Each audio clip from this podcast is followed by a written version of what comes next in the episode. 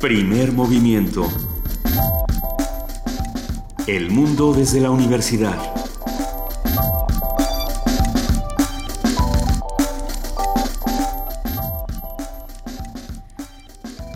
Muy buenos días. Ya estamos aquí en primer movimiento. ¿Cómo estás, Benito Taibo? Son las 7.03 de la mañana. Son las 7.03 de la mañana y estamos transmitiendo desde Radio UNAM este primer movimiento. Juana Inés de esa. ¿Qué tal? Ayer el Congreso de Jalisco elimina el fuero, por lo menos a nivel estatal. Ah, un tema francamente interesante. Pedro Kumamoto lanzó un Twitter ah, festejando esta iniciativa. Ahora, claro, es un paso, a mí me parece un paso importante. El fuero ya es una institución completamente caduca, creada eh, en, en, épocas revolucionarias para evitar que los, que los diputados eh, revolucionarios fueran baleados en cualquier esquina, pues, o sea, que, que, que, tenían la protección de la ley. Hoy ya es una institución 100% caduca. No, bueno, hoy es una institución que nos ha hecho mucho daño mucho. porque lo que lo que se, en lo que se ha convertido es en una patente de corso para que cualquiera que te ostente un cargo público pueda hacer lo que quiera y no se le castigue de ninguna manera. Ahora falta que el Foro Federal haga lo propio. Claro. Uh, pero tendrá que ser Cámara de Diputados, senadores, etcétera, etcétera. Pero bueno, creo que es un primer paso. Es interesante lo que está sucediendo en Jalisco. Ya ningún diputado local tiene los fueros locales. Uh, ni las gentes que trabajan en el gobierno estatal. Este, esta es, me parece muy bien. Es un proceso interesante, es, es un poco eh, los pavos aplaudiendo la Navidad, de alguna manera. sí. O sea, de, de, digamos, es, es un proceso que en, en principio a quien afecta es a la, a la clase, digo, la clase, nos, la clase nos beneficia a todos, pero afecta a la clase política. Entonces, ¿cómo se hace para reformar todas estas instituciones que nos afectan?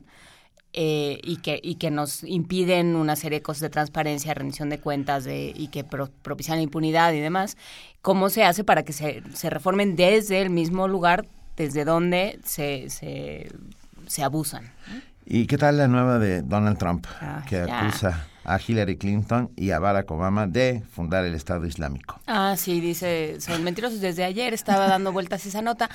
A mí lo que ya me pasa es que no, ya, ya son Ya. de tal manera desmedidas las notas de Trump que a mí lo que me ocupa y me preocupa ahora es decir, bueno, y, y ese señor, ¿por qué? ¿Quién, quién escucha a Donald Trump? Porque tú y yo nos podemos reír y Sí, no, pero, mucha pero gente. de que esté escuchado, está escuchado. De que alguien lo Por el escucha. 40% del electorado, según los sondeos. Por e- y ese mismo 40% va a tener un presidente, eh, o sea, ese 40 y ese 60 que no, los dos van a tener presidentes con los que no van a estar de acuerdo en, en enero. Y entonces, ¿cómo se va a gobernar y qué va a pasar con, con México y con la situación de todos los migrantes mexicanos y latinoamericanos? Eso es lo que yo creo que tendríamos que ponernos a, Es un tema, que pero bueno. que poner a trabajar. Hoy es viernes y en primer movimiento hemos creado un programa para que usted sepa un montón de cosas, aprenda un montón de cosas, igual que nosotros aprendemos todos los días.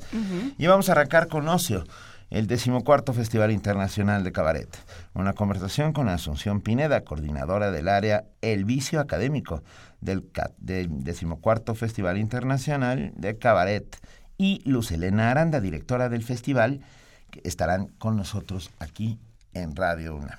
Exactamente. Después, como todos los viernes, vamos a platicar con la Dirección de Literatura de la UNAM en voz de Rosa Beltrán, que acaba de regresar de, de fallar el premio Spivak de novela. Nos va a platicar de este premio, los criterios, las tendencias literarias en la novela latinoamericana actual. ¿Te acuerdas que dijimos cuando se lanzó la convocatoria que todos nos íbamos a inscribir? Sí, pero no lo hicimos, no. Mm. no o sea Yo que no, no nos anunciarán. A No. mí, ¿sabes qué? Me No encanta, sabemos quién ganó, pero nosotros no. me encanta la palabra fallar. Fallar los premios. O sea, fallar un premio. sí. Porque te quedas siempre con la sensación de fallaron el premio y tú dices, sí, sin duda, lo fallaron, ¿no? O- el, el Alfaguara ha sido fallado una No, y el, otra el Alfaguara vez. sí lo fallan muy seguidito. lo fallan año tras Saludos, año. Random House. Con sí. algunas, con algunas excepciones. A mí me pareció muy bien el fallo que le otorga el premio Fagado de novela a Abril Rojo de Roncagliolo. Por supuesto, y a Pero Sergio de- Ramírez también, ¿no? Claro, Margarita, qué linda está la Pero de, de entonces hasta ahora, No, en- sí es muy Perdón, muy parejo. Es un, perdón. es un Sí, es muy parejo. Es un premio muy parejo porque casi siempre últimas noticias del paraíso de Clara Sánchez. híjole. A, Y- por no hablar, por uno que no voy a decir porque entonces me van a atender y entonces no sé qué, y que a mí no me gusta y a mucha gente sí le gusta y que de hecho ya van no sé en cuántas represiones. Bueno. Em, estarán con nosotros los amigos del antiguo colegio de San Ildefonso contándonos qué sucede en ese recinto espectacular.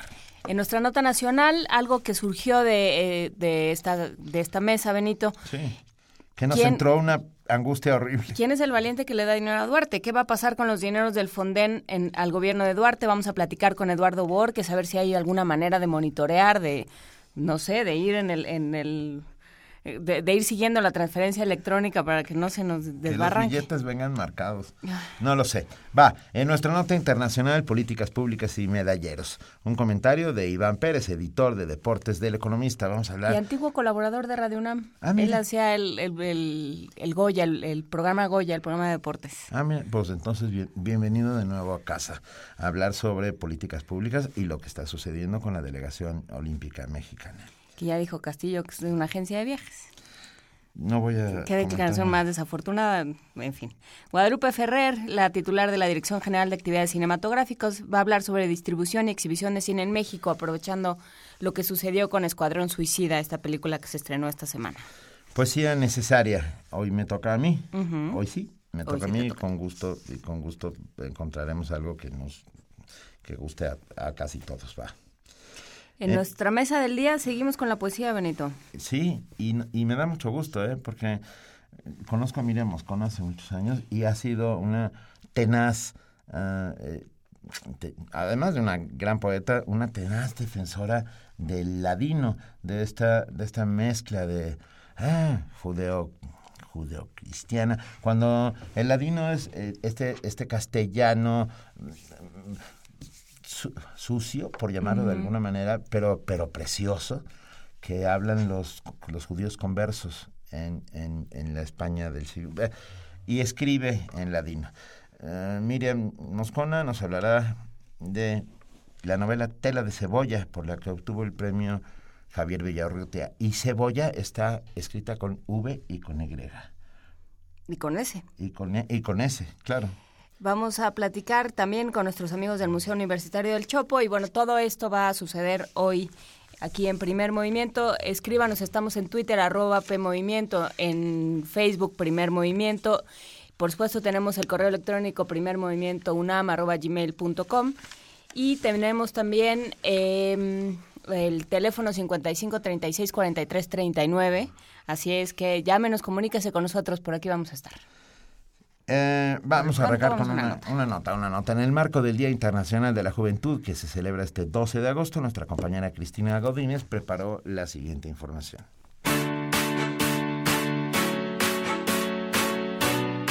La Organización de las Naciones Unidas define la juventud como la etapa de transición entre la infancia y la edad adulta. Biológicamente la ubica entre los 15 y los 24 años de edad. El propósito de promover la participación de este segmento en la toma de decisiones y de abordar los problemas que los afectan, como hambre, pobreza, uso de drogas, desempleo y delincuencia, entre otros, explicó que en 1999 el organismo declarara el 12 de agosto como Día Internacional de la Juventud. Habla el maestro José Antonio Pérez Islas, coordinador del Seminario de Investigación en Juventud de la UNAM. Los jóvenes en México tienen una serie de obstáculos y limitaciones que se le han ido formando como generación y yo creo que tendríamos que empezar por una revisión a las cuestiones de empleabilidad que tienen, que se han visto reducidas no solo por el avance tecnológico, sino por la alta precarización de los empleos. El segundo elemento que creo que es fundamental es el contexto de violencia que está impidiendo el desarrollo. Y ese es un asunto que está tocando a las nuevas generaciones de jóvenes. Para el también sociólogo, la población juvenil es claramente heterogénea y enfrenta serios obstáculos para ser autónoma. Entonces estamos viendo fenómenos de una mayor permanencia en la casa paterna, de empleos muy vulnerables, donde no se puede conseguir un contrato más allá de tres meses. Entonces no es muy halagüeño lo que se presenta ahora creo que el esfuerzo para trabajar mejores oportunidades se tiene que realizar desde todos los actores posibles, obviamente empezando con el gobierno, pero igual con los empresarios, con las diferentes opciones de convivencia en este país. En nuestro país viven más de 37.9 millones de jóvenes y de ellos solo el 56% recibe educación media superior. La mayoría encuentra difícil incorporarse al mercado laboral. Baste señalar el 53.2% de los desempleados en México tienen entre 14 y 29 años. Además, 7 millones no estudian ni trabajan. Para Radio UNAM, Cristina Godínez. Primer movimiento. Clásicamente... Incluyente. Estamos de regreso, ya escuchamos esta nota y hoy, como todos los días de esta semana, que se ha decidido, y me gustó mucho, poner nanas. Escuchamos una nana lituana, escuchamos una nana polaca, escuchamos una nana eh, como india, ¿no? De, Nepal. De Nepal, de Casi, Nepal. de Nepal. Y hoy tenemos una sorpresa. Hoy tenemos una sorpresa, hoy tenemos una que supongo que van a reconocer y ya eh, a ver a ver quién escuchamos Duerme Negrito también. Escuchamos Duerme Negrito el lunes con Atahualpa Yupanqui pero hoy tenemos una que yo me imagino que, que, van a poder reconocer. Vamos a ver qué tal. Ahí nos platican por Twitter o por Facebook o por teléfono si saben cuál es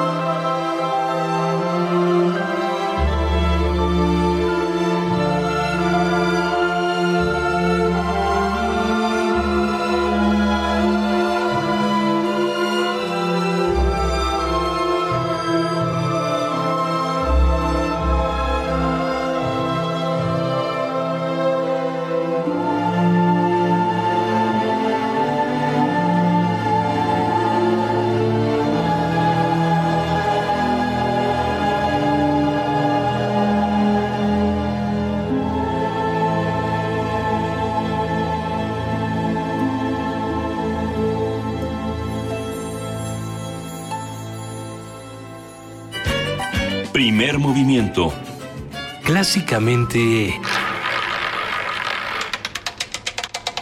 Diverso.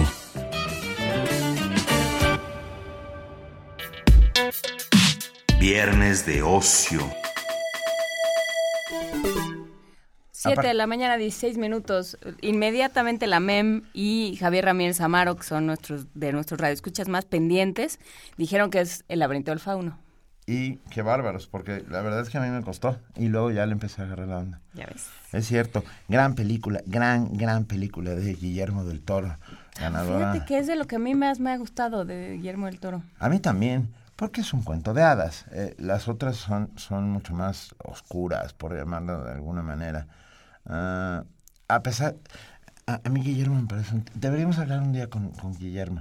¿Cómo se llama este del, del cuerno serruchado? se llama Hellboy. Hellboy. Los cuernos serruchados se llama Hellboy. Luisa Iglesias ahorita se desmayó, espero que no esté oyendo. No, pero bueno, yo estoy aquí, por, tengo un delay de 30 segundos, pero aquí estamos.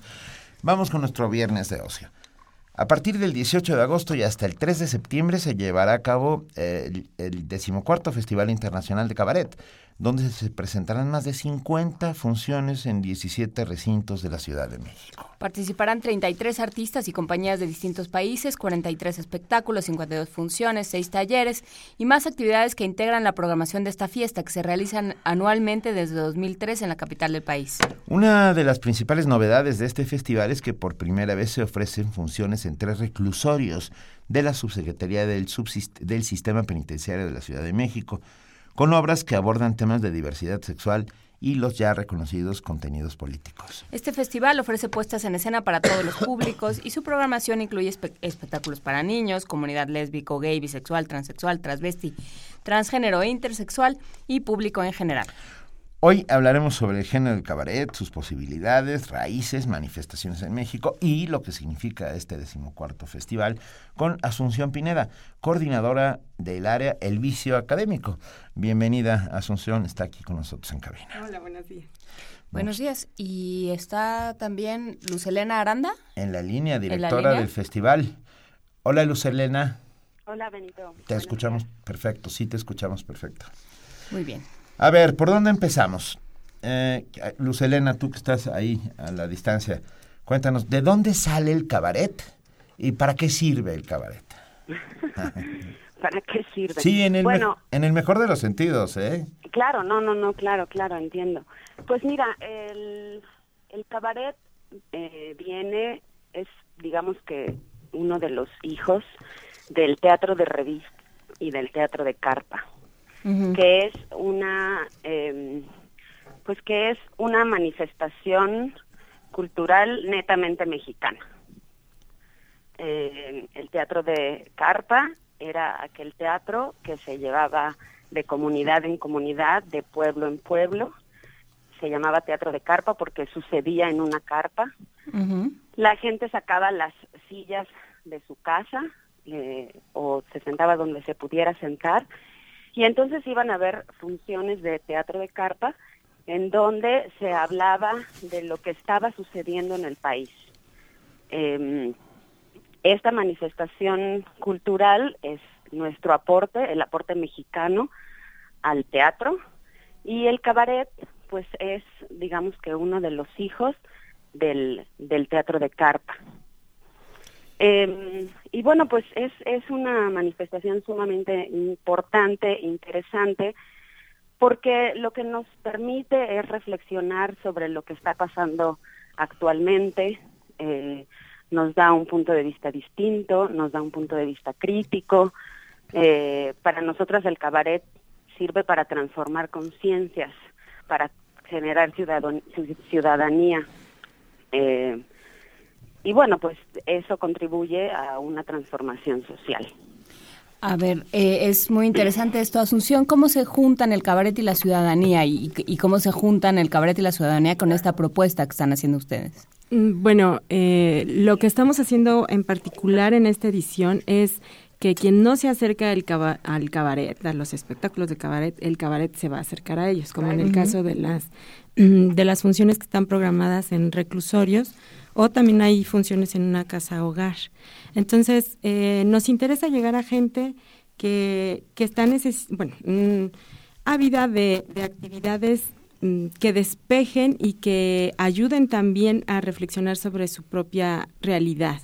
Entonces, bueno, la, eh, el festival es un festival plural, abierto, con muchas funciones que son gratuitas, en muchas sedes. Tenemos sedes en Faros, tenemos sedes en, en varios foros, eh, hay para niños, para niñas. Entonces, eh, el cabaret se diversifica de muchas formas e incluye a, a muchas maneras de pensar. Entonces, en ese sentido hay muchas propuestas para diferentes tipos de ciudadanos, porque además, eh, en particular, es un festival que, si bien ha vivido aquí en la ciudad, ha sido un centro de atracción para gente que hace cabaret en los estados. Y eso nos parece una cuestión eh, muy valiosa porque replica de alguna forma eh, un lenguaje artístico en regiones donde difícilmente se puede dar cabaret, ¿no? Entonces tenemos compañías de Puebla, de Cuernavaca, eh, gente que ha venido también a tomar talleres con nosotros y que ahora aborda los temas de su localidad eh, de una forma distinta. Y a veces no nos gusta leer lo que pasa, leer en el sentido de, de saber, de asumir qué está pasando con, con nosotros y cómo nos comportamos pensando en esta cuestión de ciudadanía como ciudadanos. Eh, y, la risa es un muy buen conductor, ¿no? Entonces, em, poder reflexionar a través de algo que nos hace gozar eh, es, es muy, muy valioso porque nos ubica, nos ubica en un punto en el que nos ten- tenemos que asumir responsabilidades, ¿no? Mm. Y eso a partir del gozo es como meter un gol increíble. Sí, Bien es que nos una... hace falta meter goles. Nos hace falta meter goles, pero es una risa amargosa, ¿no? ¿Es una risa que tiene un dejo de amargura o no? Hay de muchas. Así, sí. Yo, yo creo que hay, cuando nos damos cuenta de que somos partícipes de lo que estamos viendo en escena, que lo que está diciendo la actriz, el actor, es lo que me pasa a mí en casa, en cuestiones de, de convivencia, de, de problemas políticos, que me afecta y que yo tengo un factor, soy un factor de cambio, eso es al- un- una cuestión invaluable eh, como, como género, porque empodera de alguna forma a quien lo ve, de tal, de tal manera que, que ese espectador, espectadora, puede generar un cambio, ya sea en casa, eh, en, en su trabajo, hay, hay muchísimos temas, ¿no? Incluso lo que se aborda para el cabaret a niños y niñas, pues son dinámicas que tienen que ver con diversidad, con nuevas formas de pensar, con, con nuevas formas de educar a, a- a nuestros hijos y nuestras hijas. Curioso que digas esto de niños y niñas, porque parecería que el cabaret te- te- viviría en el, en el territorio de la noche. Ah, ah, está ligado de alguna manera, por lo menos en nuestro inconsciente co- colectivo, que Claro. somos el inconsciente colectivo AC. Somos los inconscientes colectivos. Sí. Ah, como que viviría en el territorio de la noche, este, este género que mezcla, híjole, desde la poesía hasta la canción, hasta el teatro y por supuesto la sátira. Y que siempre ¿no? está entre tinieblas y humo de cigarro Sí, y, y- y- y Claro. choques de vasos, ¿no? Ajá, este, Claro. ¿Cómo entran los niños, Luz Elena? Pues es, es interesante esto que, que dicen, porque cuando uno escucha la palabra cabaret, Mm. lo primero que, justo lo primero que se te viene a la mente son mujeres con poca ropa. Luces de Nueva York. luces de Nueva York, plumas, shakiras, ¿no? Y efectivamente es uno de los aspectos del cabaret, pero no lo es todo. Eh. Y una, una de las, uno de los objetivos del Festival Internacional de Cabaret justo es sacar el cabaret de esta idea que todos tenemos en el inconsciente colectivo, como ustedes dicen, ¿no? Eh, en, en el en el cabaret para niños, que además es una es una propuesta que me parece que se consolida en esta edición del festival, porque en otras ediciones ya ha, ha habido espectáculos para niños, pero en esta edición todos los fines de semana hay por lo menos un espectáculo distinto para niños y niñas, ¿no? Y lo que y lo que sucede con el con la propuesta infantil es que se proponen temas importantes, se, se propone una reflexión para los niños y para las niñas, eh, se les trata a los niños y a las niñas, por supuesto, como personas pensantes, son espectáculos inteligentes que hablan de temas que además les son cercanos a los niños y a las niñas, ¿no? Eh, espectáculos sobre género, espe- espectáculos sobre bullying escolar, eh, tenemos un espectáculo sobre sobre diversidad sexual, es un espectáculo que se llama Miranda y sus dos papás. Es, el cabaret es la manera perfecta de acercar a los niños y a las niñas a temas que les son cercanos y que de pronto de otra manera no tendrían manera de reflexionar alrededor de ellos. Pero además un espacio de inteligencia, eh, un espacio de independencia. Eh, me quedé pensando en, en- en los en los espectaculares años 20 y pienso en la Alemania de los 20 donde el cabaret Claro. el cabaret florece como una herramienta ah, como una herramienta De sobrevivencia. libertaria de sobrevivencia Sí. literalmente, ¿no? Claro. Y es, y es importante porque en este momento en el que estamos en nuestro país, el cabaret y el festival de cabaret eh, son sumamente importantes para la libertad de expresión, Eh. pues, ¿no? Sí, pero por su- pero por supuesto. Yo, además, perdón, pero tenemos la enorme ventaja en este país que cualquiera de los políticos es, es motivo de escarnio fácil, porque solitos se ponen de pecho, ¿no? Solito. Sí, tenemos O sea- muchos temas de ahí. O sea, dices uno, dos, tres, Duarte y nos empezamos a reír. Sí, no, O sea, no, lamentablemente. Bueno, no, hay- hay que empezamos a echarle reír más para- ganitas, Para no porque- llorar, pues. Sí, claro. Para no llorar, pero eh, cabría muy bien con los nazis de los 20, principios de los 20. con los sinvergüenzas de muchos lados. A ver, eh, Asunción, ¿cómo ha ido cambiando la agenda? ¿Cómo ha ido creciendo la agenda de este de este festival de cabaret, a reserva de que ahorita hablemos de lo que van a hacer en, en instituciones penitenciarias, pero ¿cómo ha ido cambiando la agenda? Bueno, ha ido creciendo el festival en participaciones, en colaboraciones, eh, tenemos artistas internacionales.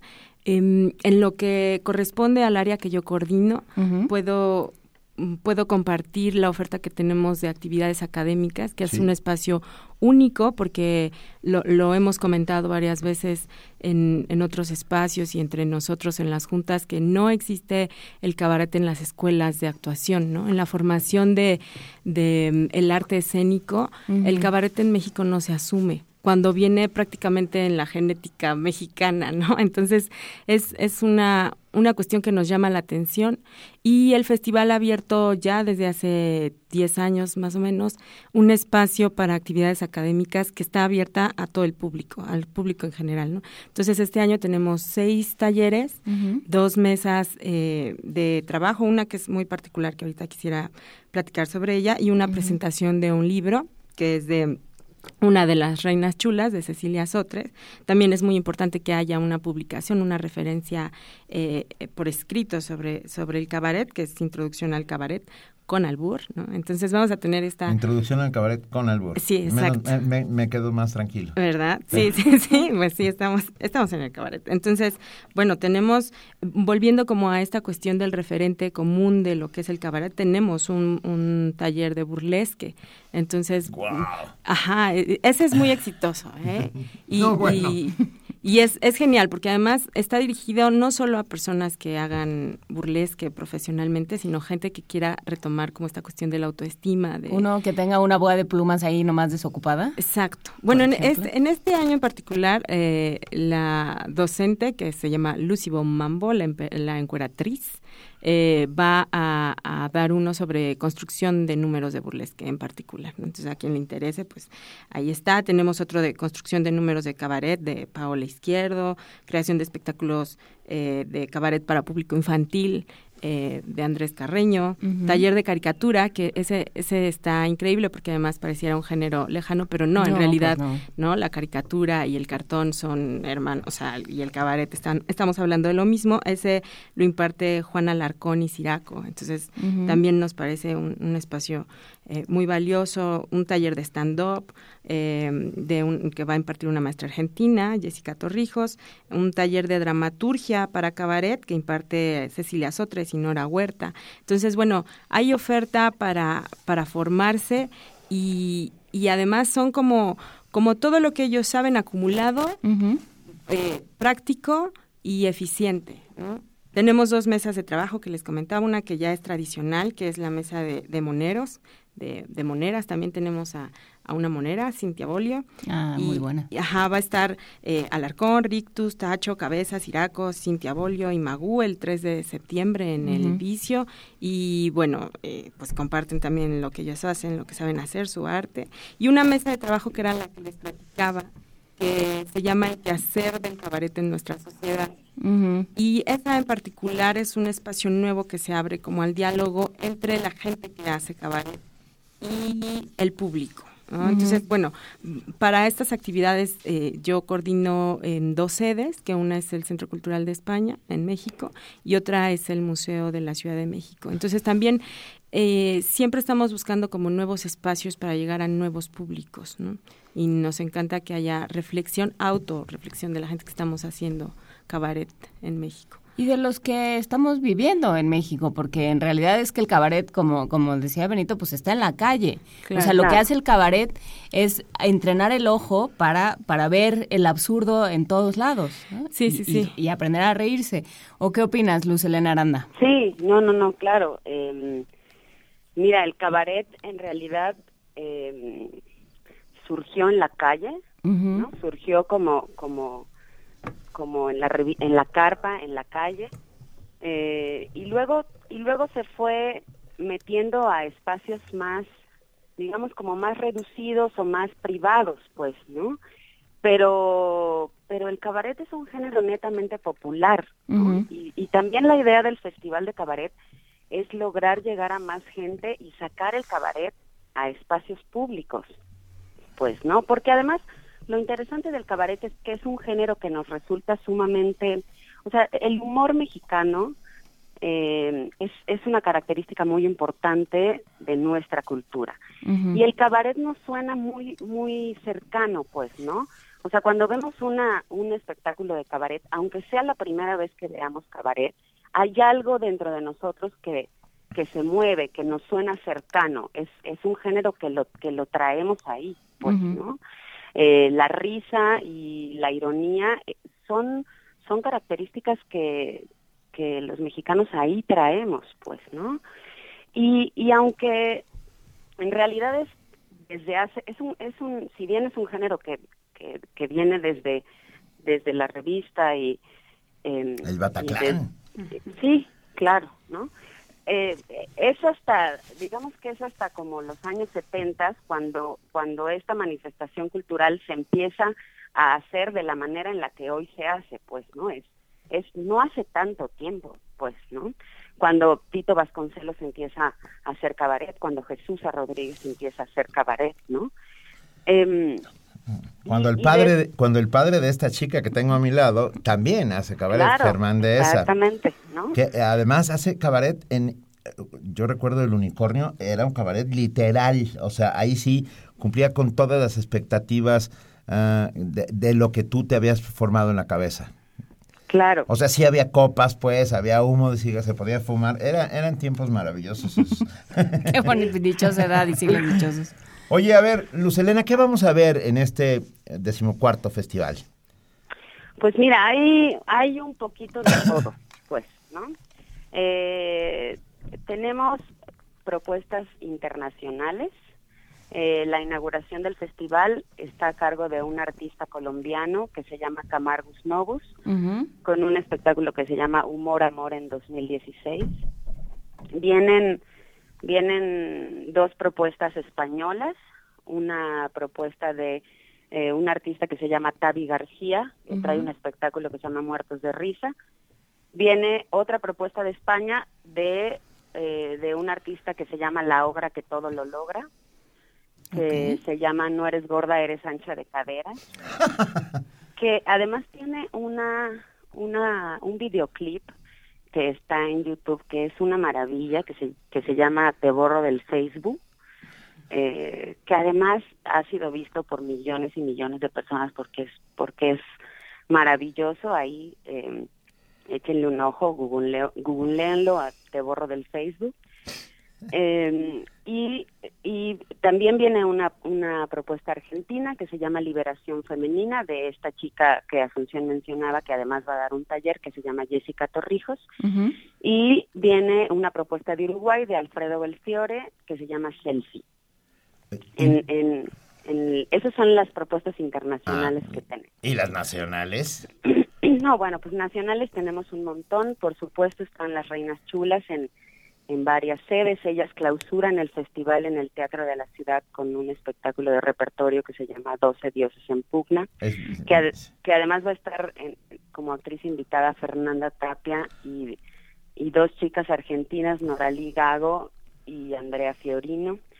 Está Pedro Cominic, está la Teatrera Solitaria, está Carla Borghetti, eh, está eh, Janet Miranda, César Enríquez Cabaret, Fernanda Tapia presenta también un espectáculo. Mira. Em, viene, viene gente de provincia, viene gente de Aguascalientes, de Morelos, de Puebla, de Jalisco. Esa resistencia, hacer cabaret en, Aguascalientes, eso es eso, eso sí es ¿eh? resistencia y no lo y no lo que porque bueno, porque, porque son sociedades que no que no admiten fácilmente ni ni el llamado al absurdo ni ciertas propuestas eh, que, que, van en contra de la moral y las buenas costumbres, ¿no? Hay una idea muy muy cerrada de cómo deben ser las cosas. Sí, no no lo admitirán abiertamente, pero en realidad sí. Bueno, yo pienso también en el cabaret como un asunto de, de sobrevivencia, ¿no? Lo que nos permite de la crisis en la que podemos estar permanentemente como sociedad o como país, eh, pues muchos motivos y oportunidades para pues para hacer tema, ¿no? Y ahí yo brincaría y me gustaría que cerráramos esta conversación con algo que puedan decir las dos de, esta nueva propuesta para llevarlo a, a instituciones penitenciarias. ¿Qué, ¿Qué, se va a hacer y qué se busca? Bueno, es, es llevar el, el cabaret a un espacio eh, cerrado, en verdad cerrado, ¿no? Con un público que...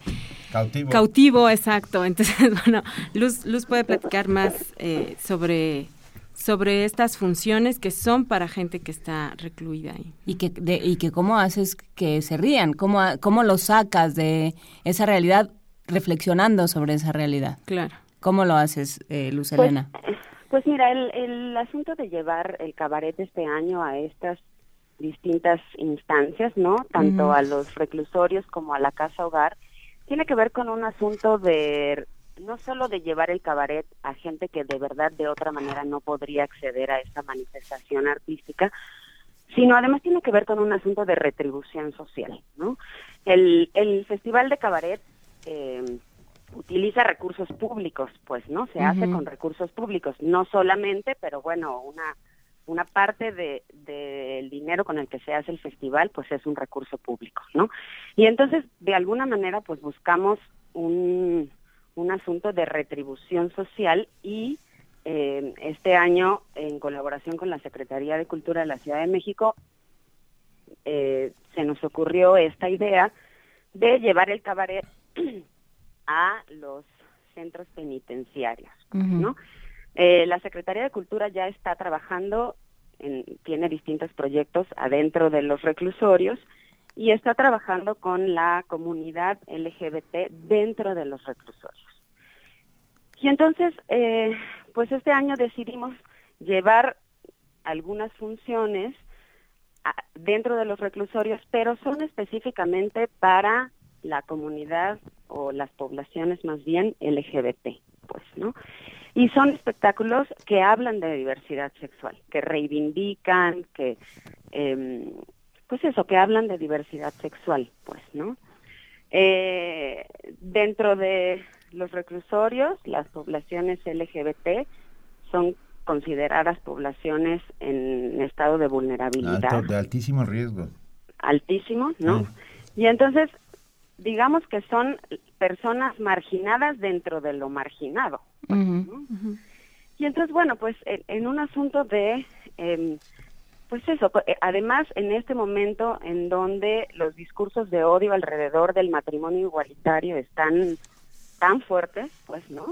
Donde hay toda esta campaña de, em, pues como al, al, alrededor de, de la idea de matrimonio igualitario y de las reformas sobre matrimonio igualitario, hay, hay muchísima gente diciendo que eh, pues eso, como hablando de discursos de odio y reivindicando la familia natural de papás y mamás, nada más, pues también resultaba importante incluir a personas eh, LGBT que además estuvieran en situaciones muy vulnerables, pues, ¿no? Y, y el reclusorio era como una opción muy importante y se presentaba como una, una opción muy interesante eh, y eso, sobre todo importante para hablar del tema de diversidad sexual, para reivindicar el asunto de la diversidad sexual. Nosotras creemos que la diversidad es un valor en la sociedad. Y, eh, nosotros también. Nosotros ¿eh? también. todos fuéramos iguales. Entonces, pues eso, ¿no? Como, como no solo con un asunto de llevar el cabaret, sino con un asunto de retribución social. Y además con la importancia de seguir hablando de este tema, sobre todo en este momento, en el que los discursos de odio están, pero... Sí, durísimos. Están campeando. Pero a ver, reírse mientras piensas es una fórmula mágica para, para que tu vida sea, por lo menos durante un rato, un poco mejor, ¿no? Exacto. Ya estamos convencidos de ello y nosotros ah, propiciamos la risa, pero no la risa fácil, sino la risa inteligente, la risa provocadora, la risa que viene, que deja, eh, que, deja, que tiene motivos. Vamos a encontrar toda la información en festivaldecabaret.com. Así es. Así es. Eh, la verdad es que les deseamos muchísimo éxito. Como siempre, es un inmenso, inmenso privilegio eh, que este Festival de Cabaret llegue a su decimocuarto año y que esté tan campante. Está ya, ya, ya. Y creciendo y, sí, y creciendo y, y, y solidificándose y volviéndose lo que es. Algún día yo deberíamos entrar a un... Porque finalmente lo que tú y yo hacemos todas las mañanas es una suerte de cabaret matutino. Sí. Bueno, pero luego también que hablamos de Siria y esas cosas. Bueno, también Ah, sí. acá también hablamos de esas Dice, cosas. nosotros también también. hablamos de Sí, hay eso. que armar un show. Ar- armemos- Se toman su taller y un luego armamos un show. Bueno, el lunes por lo menos venimos con Boa Benito, Ah, perfecto. Exacto. aunque sea en el alma. Muchísimas gracias. Yo a- traigo la boa, tú traes los ratones. Ay, no, ni jugamos al principito. Eh, muchísimas gracias Asunción Pineda, coordinadora del área del vicio académico del decimocuarto Festival Internacional de Cabaret, y Luz Elena Aranda, directora del festival. Muchísimas gracias por estar con nosotros. Mucha suerte con este festival que arranca el 18 de agosto. Gracias. Muchísimas gracias a ustedes. Un abrazote. Un abrazo. Y Un pues, abrazo. Para meterle sonido a todo esto que estamos hablando, la Sonora Santanera con Luces de Nueva York. Ah, perfecto. Gracias.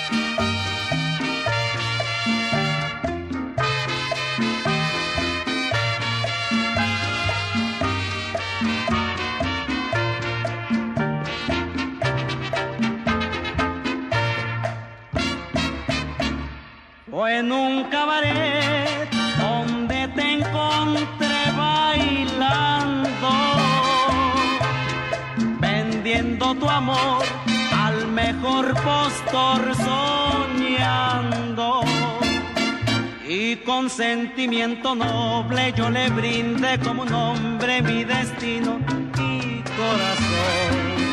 Y pasado ya algún tiempo pagaste mi noble gesto con calumnias y traición.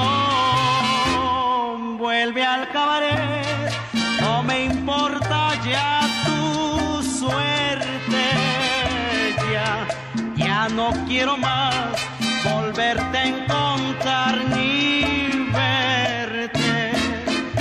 Vuelve ahí, cabaretera, vuelve a ser lo que antes eras en aquel pobre rincón. Allí quemaron tus alas, mariposa equivocada, las luces de Nueva York.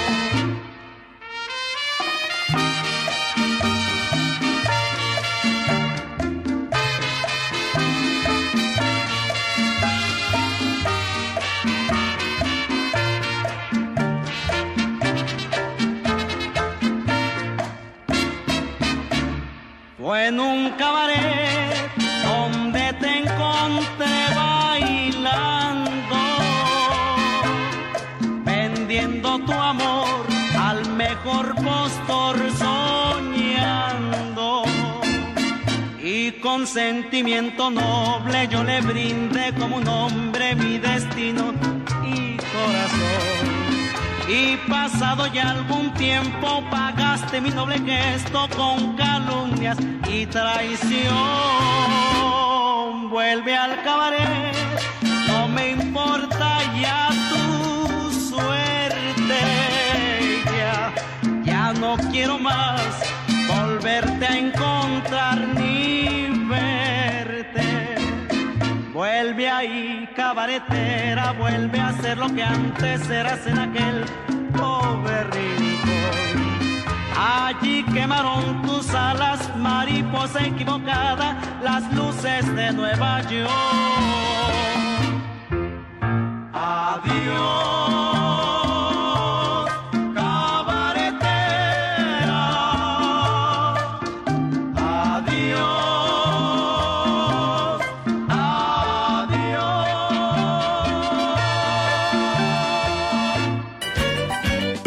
movimiento. Clásicamente Universitario. Estamos de regreso, son las 7 de la mañana con 47 minutos y ya tenemos en la línea. Hablando de clásicamente universitarios ya tenemos y de cabarets, ya tenemos en la línea a Rosa Beltrán. ¿Cómo está Rosa Beltrán? Oye, muy bien, un poco desconcertada por lo segundo, No. pero bueno. Es que veníamos hablando que del sí. Es que veníamos de hablando del, decimocuarto Festival Internacional de Cabaret. Sí, claro, claro. Pero no, no, no. ¿Cómo estás, querida? Muy bien, muy bien. Eh, pues recién regresada de dar el fallo del premio Spivak para novela en español del Pacífico Americano y quería platicar ah, con nuestro auditorio sobre, sobre este y sobre algunos otros premios literarios y sobre lo que está pasando en realidad en la literatura latinoamericana. que Por favor. escribiendo, ¿no? Por favor. Bueno, y, y sobre la importancia de los premios, porque ya hemos platicado eh, de los premios que eh, se han dado y cuyos autores no volvemos a, A a saber. recordar, por Ah. ejemplo, el Nobel, ¿no? Eh, ustedes han mencionado también los nombres de varios que no lo ganaron y que sin embargo son autores trascendentales. Borges. Eh, exacto.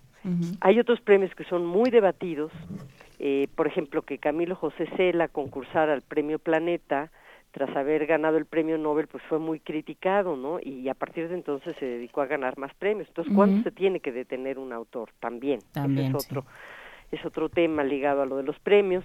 Eh, que los premios existieran en una época en la que Vargas Llosa gana el Biblioteca Breve, por ejemplo, y García Márquez a partir de 67 gana varios, es muy importante eh, porque estos premios en España son los que permiten también la aparición de lo que después se llamó el boom, es decir, un fenómeno literario no nace solo, tiene que haber un contexto que permita que estos autores sean editados, eh, se les pongan, digamos, las luminarias, se conozcan y entonces se expanda eh, eh, pues esta literatura, ¿no?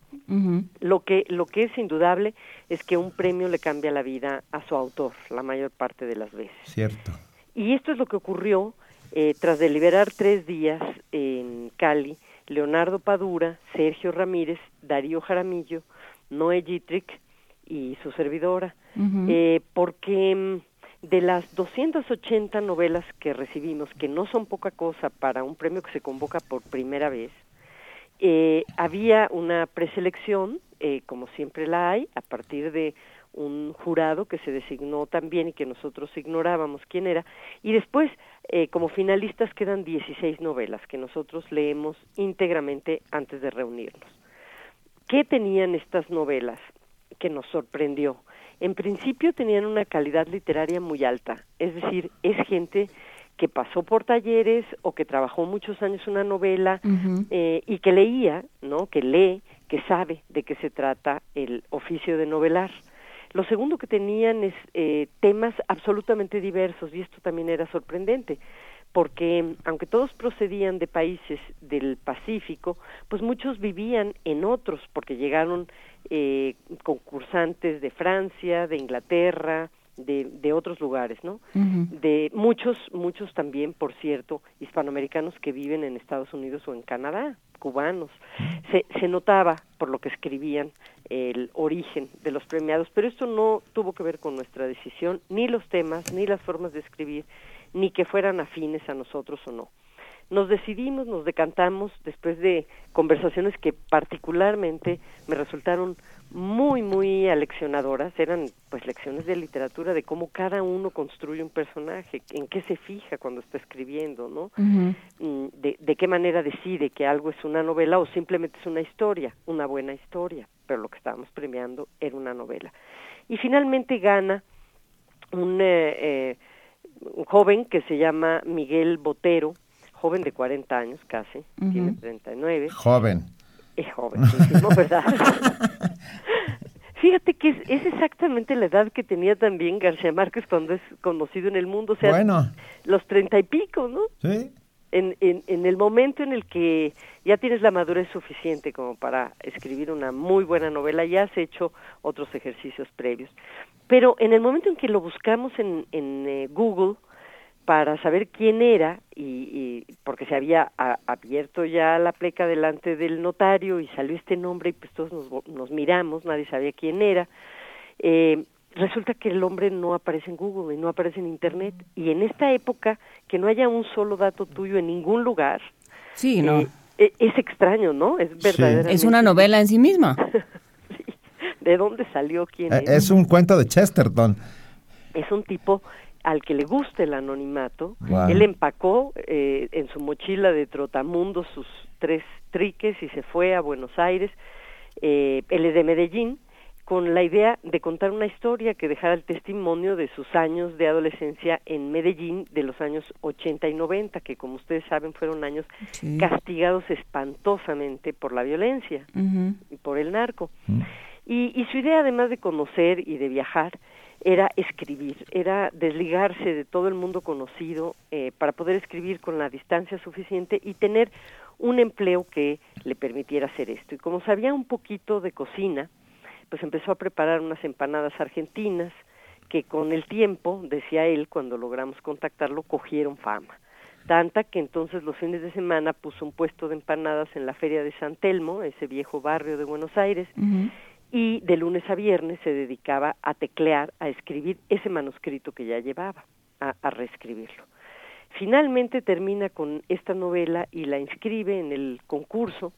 Y la novela habla, sí, de la violencia, del Medellín de los 80 y 90, pero no es otra novela sobre la violencia, porque es, es una historia de crecimiento, es la historia de un adolescente que busca estrategias o mecanismos para sobrevivir, es una historia de amor, eh, sobre todo yo diría que es una historia de amor, eh, y, es, y es una historia de ese paso por la vida en, en una etapa en la que medio entiendes y a la vez no qué está pasando, así que el título es muy acertado, se llama Sueño Blanco.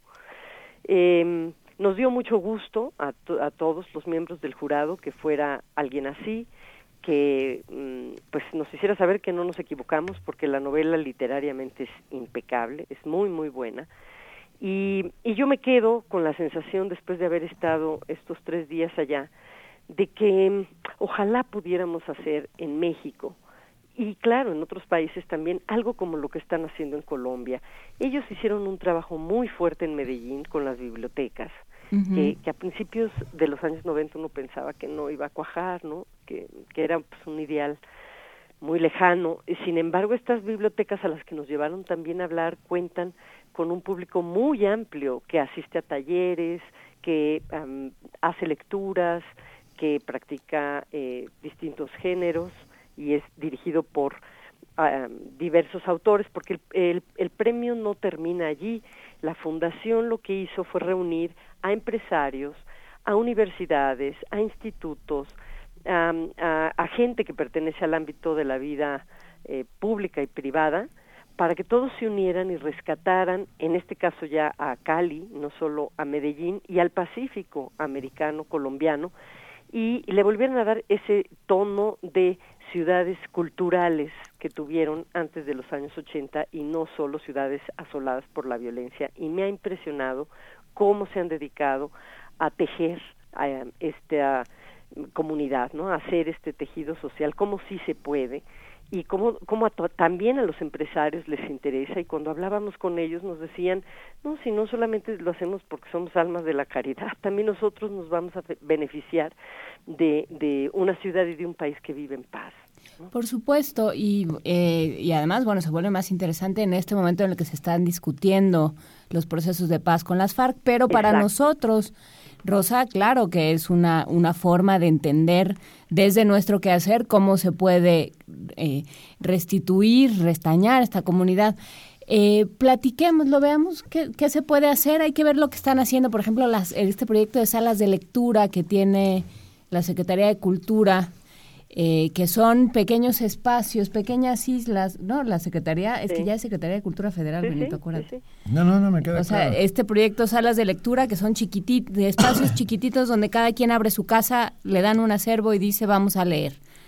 Y, y, y, lo hacen también en pueblitos perdidos, claro. en, la sierra de Veracruz, súper castigadas también este, por la violencia. Pero fíjate cómo en nuestro país es solamente el gobierno y las universidades públicas en las que pensamos. ¿Por qué no pensar también que las universidades privadas y que los empresarios pueden entrarles? Y la sociedad civil. no, pero eso es la sociedad civil. A ver, o sea, los empresarios, la todos, ¿no? Entonces sí, vamos vamos pensando en, en proyectos y vamos proponiéndolos. Bueno, me gusta la idea por lo pronto. Eh, cuando escuchen el nombre de Miguel Botero Sueño salga Sueño Blanco, publicada por Siglo XXI Editores, que se va a presentar en la FIL, mm. pues eh, les recomiendo que la leamos. La, la, vamos a leer, pero por supuesto. Millones de gracias, Rosa Beltrán, que me da, además, me, qué, qué buen jurado, ¿eh? Me, me gustó mucho. Y qué envidia. Qué envidia. sí, la verdad, sí. Eh, porque Fue, fue una lección de La- literatura y de vida. Digo, la- Noé Gittrich tiene 88 años Sí, pero- y tiene una mente... no, pero no, no, es no, no es novelista, ¿no? Es poeta. Fíjate que también eh, es crítico literario, no es filósofo del lenguaje, pero tiene además una experiencia leyendo novela y cuento, Sí, sí, sí. en- entre otras muchísimas razones, muchísimas, porque está casado con Tununa Mercado, supuesto, una de las pero- mejores cuentistas. Claro, desde que dijiste Noé Gittrich, yo, yo empecé a decir qué novela de Noé, qué novela de Noé, y no encontré No, ninguna pero sí en mi tiene cabeza, muchos por supuesto. estudios de literatura hispanoamericana. Sí, tiene relatos de su propia vida, son No, como autonovelas. Y es una joya, y además es un tipazo. Pero bueno, muchísimas gracias, queridísima Rosa Beltrán. Nos vemos la próxima, nos hablamos la próxima semana, ¿va? Sí, seguro. Muy buen fin de semana Una- para todos. un abrazote, abrazo. gracias. Chao. Tenemos, y esto vamos a hacerlo rápidamente, cinco pases dobles para el concierto de la orquesta Estanislao Mejía, que es la orquesta de la Facultad de Música de la UNAM. 8.30 de la noche, hoy en la sala Nesa. Los vamos a dar por Twitter con el hashtag Estanislao Mejía y su nombre a los cinco primeros. Hay que recogerlos a los cinco ganadores, que ya Vania Noche les dirá quiénes son, recogerlos una hora antes en la mesa de relaciones públicas de Radio UNAM, afuera de la sala Nesa.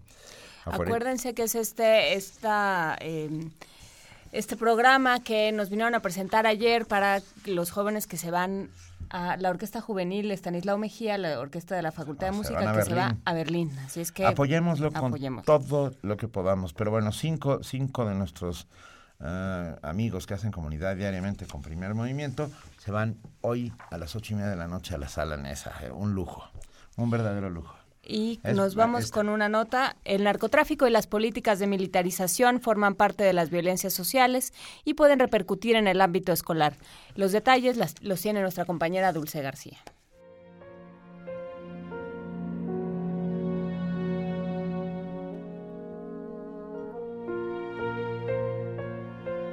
La violencia física y psicológica, la discriminación y el racismo constituyen un ejemplo de lo que se conoce como violencias sociales, las cuales repercuten en el ámbito escolar. Mónica Chávez González, académica de la Escuela Nacional de Estudios Superiores Morelia, estudia este fenómeno desde sus orígenes. La violencia escolar siempre ha existido, desde que incluso surgió el, el sistema educativo en sí, porque el sistema educativo pues está basado en relaciones de poder, en relaciones de dominación, en relaciones de autoridad y eh, pues en cuanto se cometen abusos no en, un espacio tan jerarquizado pues suele haber múltiples violencias. Cuando no cumplíamos con las expectativas escolares no las humillaciones eh, los castigos corporales las exclusiones han existido en el sistema escolar desde que surgió. El narcotráfico y las políticas de militarización federal han ocasionado cambios en este tema, por lo que el combate y la prevención ahora suponen un reto mucho mayor. El acceso a muchas armas, pues la inclusión de muchos jóvenes,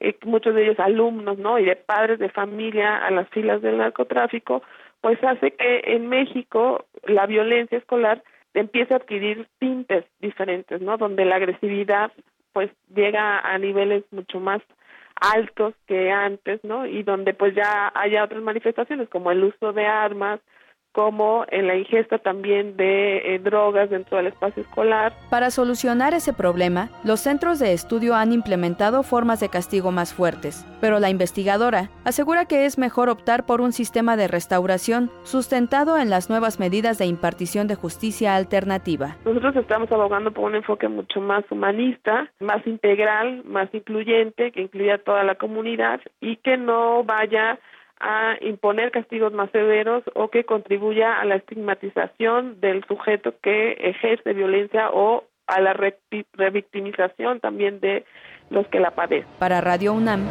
Dulce García. Primer movimiento. Clásicamente...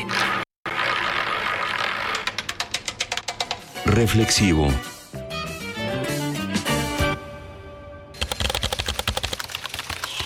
Informativo.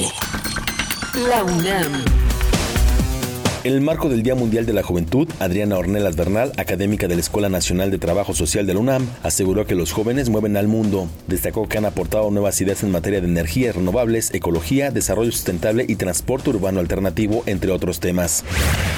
Tomás Pérez Suárez, investigador del Instituto de Investigaciones Filológicas del UNAM, señaló que el hallazgo de un sistema de canales bajo el templo de las inscripciones en Palenque, Chiapas, contribuye a entender la comunicación de los mayas con el inframundo y los sistemas acuáticos.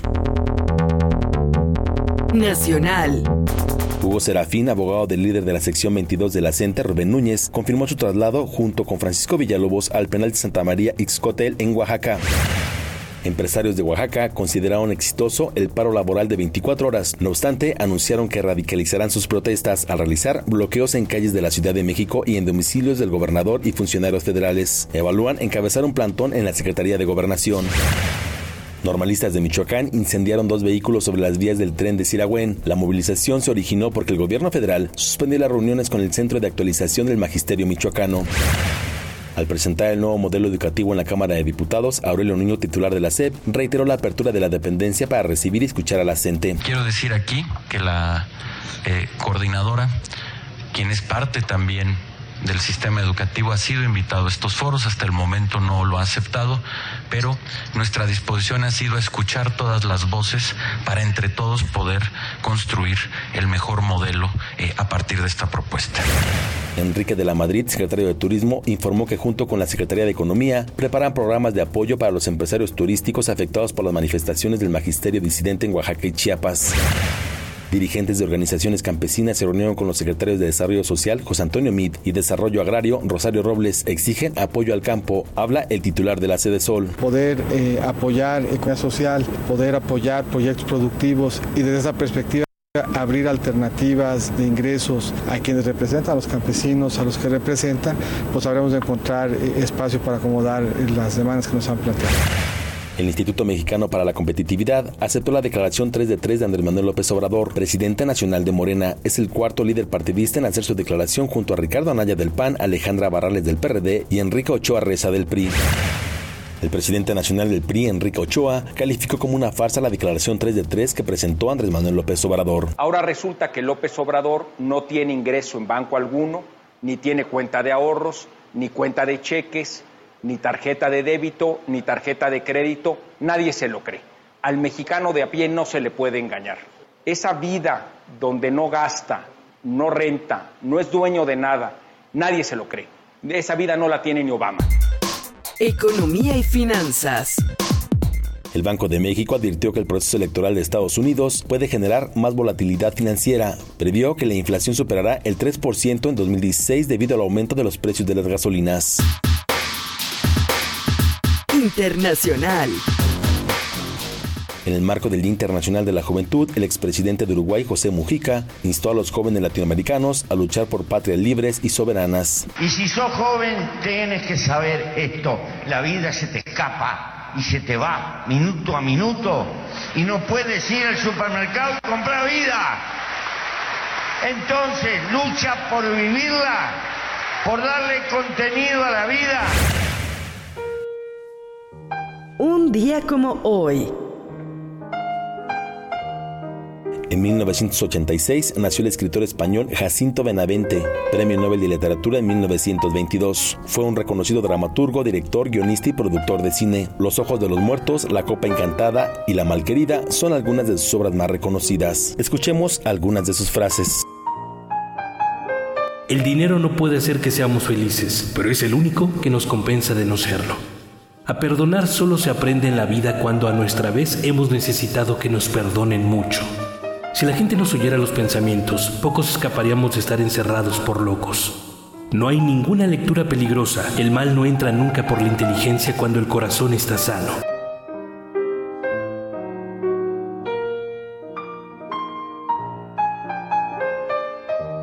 Hasta aquí el corte, en una hora más información. Radio UNAM, clásicamente informativa. Primer movimiento. Clásicamente... Diverso. Para fortalecer la representación política de la población en los congresos locales y en el Congreso Federal, el INE realizará una nueva distritación electoral en tu entidad. Nuestro fin es preservar el valor del voto ciudadano. Infórmate y participa en la consulta a los pueblos y comunidades indígenas en materia de distritación a través de tus representantes. Queremos conocer tu opinión. Contigo, México es más. Súmate. Consulta INE.mx o llama al 01800 433 2000. Instituto Nacional Electoral. INE. En 1936, Lázaro Cárdenas recibió una petición de Diego Rivera para dar asilo político a un exiliado de la Unión Soviética. Aunque el muralista pensaba que estaba salvando una vida, solo retrasó la tragedia de uno de los pensadores políticos más influyentes del siglo XX. En agosto te invitamos a escuchar el radiodrama Así asesinaron a Trotsky, de lunes a viernes a las 6 de la tarde por el 860 de amplitud modulada. Una vida de agitación silenciada por el poder. Radio UNAM. ¿Diseñas, ilustras o te encanta dibujar? Participa en el cuarto concurso de retrato Autores UNAM. Saca al artista que llevas dentro y retrata a un autor publicado por la UNAM. Consulta las bases y autores participantes en www.libros.unam.mx diagonal Autores UNAM. Invita a la Coordinación de Difusión Cultural a través de la Dirección General de Publicaciones y Fomento Editorial de la UNAM. A 52 años de la Declaración de los Derechos Civiles en Estados Unidos, la Cátedra Nelson Mandela de Derechos Humanos en Cine y Literatura y el Museo Memoria y Tolerancia presentan la exposición Martin Luther King, Un sueño de igualdad. Talleres, cine debate, charlas y mesas redondas en el Centro Cultural Universitario. Cátedra Nelson Mandela de Derechos Humanos en Cine y Literatura. De julio a octubre de 2016. Toda la programación en cultura.unam.mx diagonal Mandela. Primer movimiento. Clásicamente... Incluyente. Son las 8 nueve de la mañana en este, en este viernes de primer movimiento. Ya estamos aquí de regreso y vamos, ¿qué vamos a escuchar? Frida Saldívar. Frida Saldívar, nuestra productora, me dice que me espere un momento. Por lo pronto, tenemos sobre la mesa dos, eh, dos documentos necesarios e interesantes en este momento. Por un lado, nos manda eh, el Fondo de Cultura Económica el volumen Enseñanza y Aprendizaje en el siglo XXI, Metas Políticas Educativas y Currículo en seis países. Es un análisis comparativo de diferentes... No, en realidad no es un análisis comparativo, son seis estudios distintos sobre trabajos de reforma educativa que se han hecho en India, en China, en algo en Estados Unidos y por supuesto se aborda el tema de México. Lo revisaremos, está compilado por Fernando Reimers y Connie Chung, quienes ya, bueno, Fernando Reimers ya había hecho eh, enseñar más y mejor, donde viene toda una explicación, entre otras cosas, toda una explicación del Programa Nacional de Lectura y sus consecuencias. Y por otro lado, un, un documento, Benito, ya ayer en redes, que ya estamos revisando, de Pablo González Casanova, una, una carta que publica para profesoras, profesores, compañeras y compañeros todos, que se llama Hacia la educación que necesita la nación mexicana. Fue algo que leyó el doctor, el maestro Pablo González Casanova. Creo que ser maestro es más que ser doctor en mi En el caso de González Casanova, sí. Pues en el de todos, a un ¿no? maestro, pero a un maestro lo llamas así.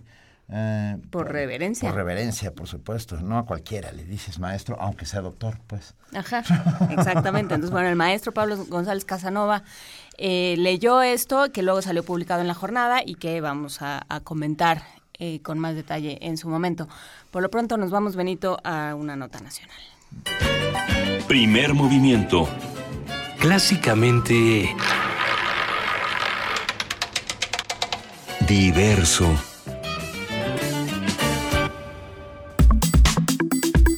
Nota nacional. La Coordinación Nacional de Protección Civil de la Secretaría de Gobernación presentó ayer una declaratoria de emergencia para 87 municipios de Veracruz por precipitaciones severas y movimientos de laderas que ocurrieron entre el 5 y 7 de agosto como consecuencia de la depresión tropical, porque empezó como huracán y luego se degradó a depresión tropical Earl. Dicha declaratoria fue solicitada por el gobierno estatal de Veracruz para activar los recursos del Fondo para la Atención de Emergencias, el FONDEN, y poder disponer así de recursos para y poder disponer así para de dinero para atender las necesidades alimenticias de abrigo y salud de la población afectada. Entre los municipios donde se declaró emergencia están Alvarado, Amatlán de los Reyes, Carrillo Puerto, La Perla, Los Reyes, Martínez de la Torre, Orizaba, Paso de Ovejas, Río Blanco, Jalapa, Xochocotla, Centla y Songolica. De acuerdo con la Coordinación Nacional, en Jalapa se registraron también movimientos de laderas, mientras que en Boca del Río, Cotaxtla, Medellín de Bravo y Jamapa predominaron las inundaciones. Hoy conversaremos sobre la pertinencia de destinar recursos del Fonden al gobierno veracruzano. Que sin duda se necesitan. Que, pues. que esos, por supuesto, se necesitan. Nuestro tema y de donde surgió toda esta nota y que hemos pedido el auxilio de Eduardo Bojor, que es director de Transparencia Mexicana, es a poner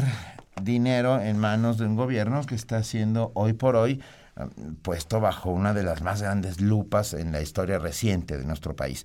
Eduardo Bojorques, bienvenido. Estamos preocupados. Pues yo creo que sí, y hay que estarlo, Benito. Eh, no solo eh, para el caso de Veracruz, sino para el uso de recursos que, que pues que son escasos. Eh, se han anunciado recortes importantes al presupuesto público para este año y para los que vienen. Estamos a la mitad de una migración entre una economía que dependía esencialmente del petróleo y de Pemex a una economía que tiene otras fuentes de ingreso y que tendrán que ir, ir creciendo. Y esos recursos escasos em, eh, puestos en situación de emergencia, lo que se conoce como el FONDEN, el Fondo Nacional para los Desastres Naturales, eh, pues tienen reglas especiales. Yo el público seguramente lo sabe, pero pero los este fondo se utiliza de manera más más rápida que el presupuesto público para tratar de enfrentar la emergencia y se utilizan controles de gasto diferentes a los que normalmente tiene el gasto público. Es un es un fondo que incluso para, por ejemplo, el tema de adquisiciones o licitaciones utiliza eh, mecanismos diferentes de compra. No se hace un largo proceso de licitación porque necesitas que las aguas, las plantas potabilizadoras o que las eh, eh, el cemento que se compre el maíz llegue mucho más, el maíz en caso también de abasto llegue más rápido no a la, a la población. Entonces sí sí hay razón para estar preocupados Benito Juana Inés no porque eh, se trata de gobiernos que han abusado por muchos años de estos fondos recuerden Guerrero por ejemplo no fue fue de, proporciones eh, muy considerables el abuso que hubo sobre los recursos eh, federales del Fonden alrededor también de una tragedia, ¿no? Durante la, el gobierno de Aguirre, ¿no? Eh, entonces me, queda muy claro que que hay razones para estar consternados, pero también hay otro problema del cual han abusado muchos políticos deshonestos. Tú no puedes poner en riesgo a la población en programas sociales, en el Fonden o en otros temas porque tengas mal gobierno. Eso es una de las razones por las cuales se ha abusado tanto del presupuesto público. Eh, con frecuencia los amigos, los conocidos te dicen, oye, ¿por qué no se le pone una condicionalidad a estos fondos, no? Que, que si no son gobernantes honestos, probos, íntegros, no se les entreguen para su administración. Bueno, porque ahí a quien pondríamos en riesgo no es al gobernante acusado de corrupción, sino a la población que no tiene eh, eh, pues manera de acceder a esos recursos de otra forma que no sea por la vía institucional. Entonces, sí, sí hay razones para la preocupación, Benito. Pero, a ver, estamos seguramente Juan Inés y yo estamos en la misma, que es quién vigila ah, los gastos del Fonden, o sea, estamos de acuerdo en que, que, son necesarios, que frente a la emergencia esos, ese dinero es absolutamente necesario, pero quién los supervisa, quién, quién, quién hace un poco el balance de a dónde va, cómo va, cómo se ejecuta y cómo se ejerce ese recurso. Formalmente, Benito, hay comités estatales que se establecen con, con participación de no solamente autoridades de gobierno, en ocasiones también se invitan a comunidades o, organismos eh, civiles o sociales pero como el gasto se da de manera muy rápida, lo que se da en estas comisiones o estos grupos de trabajo es que se tienen que revisar eh, muchos proyectos de manera muy rápida, ¿no? grandes carpetas de información para atender distintas problemáticas en, en, decenas o miles de comunidades. Eh, el, el, asunto es que estos mecanismos de, supervisión pues no son no han sido y no son suficientes como para darle tranquilidad al, a la opinión pública y al contribuyente. El otro mecanismo es el de auditoría. Eh, la, la, auditoría estatal o las auditorías, la auditoría superior de la Federación, por ejemplo, eh, después pues revisan el ejercicio del gasto realizado, pero se puede dar, eh, y muchas veces es el caso, en que se encuentran observaciones o irregularidades una vez ejercido, y aunque haya acción administrativa correctiva, pues el hecho es que ya ya se ya se ahogó el niño y no es fácil tapar el pozo, ¿no? Para utilizar la, la expresión. Entonces creo que creo que el Fonden es un uno de esos lugares que tiene que mejorar en términos de su de su gobernanza, sobre todo porque coordina autoridades federales con estatales, compras extraordinarias, entra por ejemplo el ISTE, ¿no? Para para temas de abasto, DICONSA, eh, son varias las instituciones que participan, la propia Comisión Nacional del Agua para rehabilitar espacios, la Comisión Federal de Electricidad. Entonces creo creo que con razón tenemos que poner foco en cómo diseñar mejores acciones preventivas para evitar que los recursos escasos en una emergencia se, se gasten eh, mal. A ver, pero eh, la impresión que yo tengo, pero tú, tú me, me dirás si, si, estoy en lo correcto o no, Eduardo Borges, es que es algo inédito esto que, está sucediendo. O sea, por primera vez es abierto este juicio en contra de Duarte, hay acusaciones y demás. Eh, no, no hay un mecanismo que pueda entrar, no hemos construido un mecanismo que pueda entrar en, en, acción para decir, a ver, ¿no? O sea, en este momento tiene que haber un sistema de fiscalización paralelo, no sé si de parte de la federación o de parte de alguna, de alguna organización no gubernamental que pueda decir qué está sucediendo y que pueda cerciorarse de que llegue el dinero donde tenga que llegar. Mira, hay mecanismos institucionales, Juan Inés, como uh -huh. lo platicábamos hace un sí, momento, sí, pero, pero eh, eh, coincido contigo en que a lo mejor habría que tomar medidas adicionales. Ahora, eh, no es el primer caso en el que un gobernador o un alcalde acusado de malos manejos uh -huh. Enfrenta enfrenta una situación similar. Está el caso del huracán Stan con Pablo Salazar Mendiguchía en, en Chiapas, que también está había sido acusado y bueno, le tocó enfrentar el tema de Stan.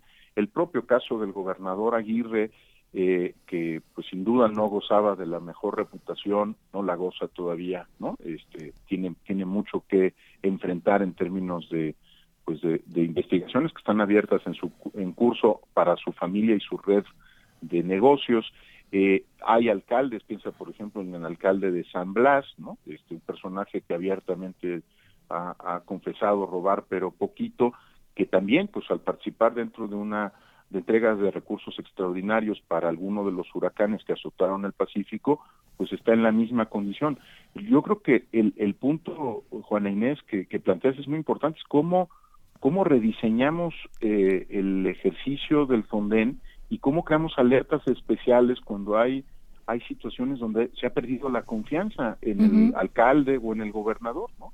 pero creo que aplicaría no solo para el caso de Veracruz, ¿no? Eh, lamentablemente también aplicaría para Quintana Roo, porque tampoco el gobernador Borges goza de la mejor reputación y confianza social en este momento, uh -huh. y aplicaría en muchos otros municipios que escapan a nuestra observación. Eh, piensa en los, en los 110 alcaldes que todavía están activos en Veracruz, que salieron a respaldar al, al, gobernador Duarte en un desplegado público de prensa diciendo que confiaban absolutamente en su en su integridad y, y capacidad de gobierno, ¿no?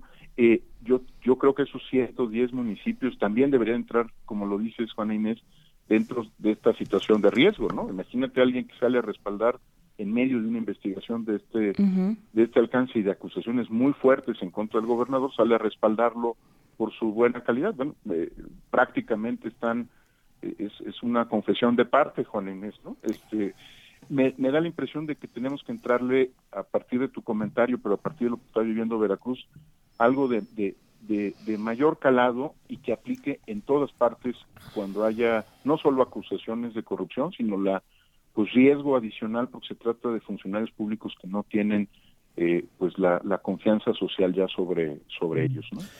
Pienso este Eduardo Borges en, en una instancia que podría ser una eficaz mediadora y que, y que siempre ha funcionado, que es la Cruz Roja, la Cruz Roja Mexicana, ¿no? Que, que, que no depende de, de ningún gobierno y que, bueno, que, que, que siempre ha trabajado a favor de, de este tipo de, de, desastres, a favor, o sea, que intenta paliar este tipo de desastres.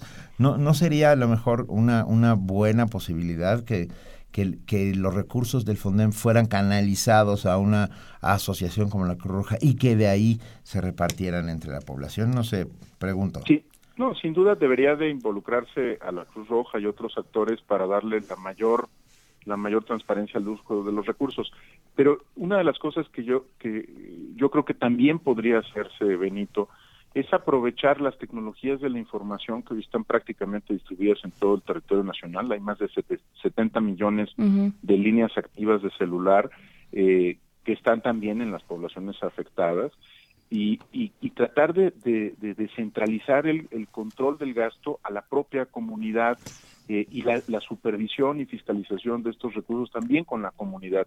Si hay alguien que, está muy interesado en una situación de emergencia, en que no se pierdan las las despensas, que sí lleguen los costales de cemento, que se reparen las líneas telefónicas, las líneas de, de, de, transmisión de luz, es la propia comunidad. Y creo que ahí, ahí podemos, aprovechando pues que está totalmente penetrada la, la población por, por los celulares y por eh, otras tecnologías de la información, aprovechar su fuerza en este tipo de, de, de, situaciones lamentables. Creo que las dos cosas hay que hacerse, ¿no? invitar a otros actores a, a, ayudar a transparentar mejor el gasto de emergencia, pero también invitar a la propia comunidad y observadores uh -huh. que están en todo el país. Mira, lo, lo, vemos con, con Twitter y con otras redes, con Facebook, con otras redes sociales, ¿no? Ahí hay espacios muy naturales de denuncia que podrían articularse alrededor de un desastre y además reforzarían eh, este eh, muy muy gastado término de la solidaridad entre nosotros, ¿no? Eh,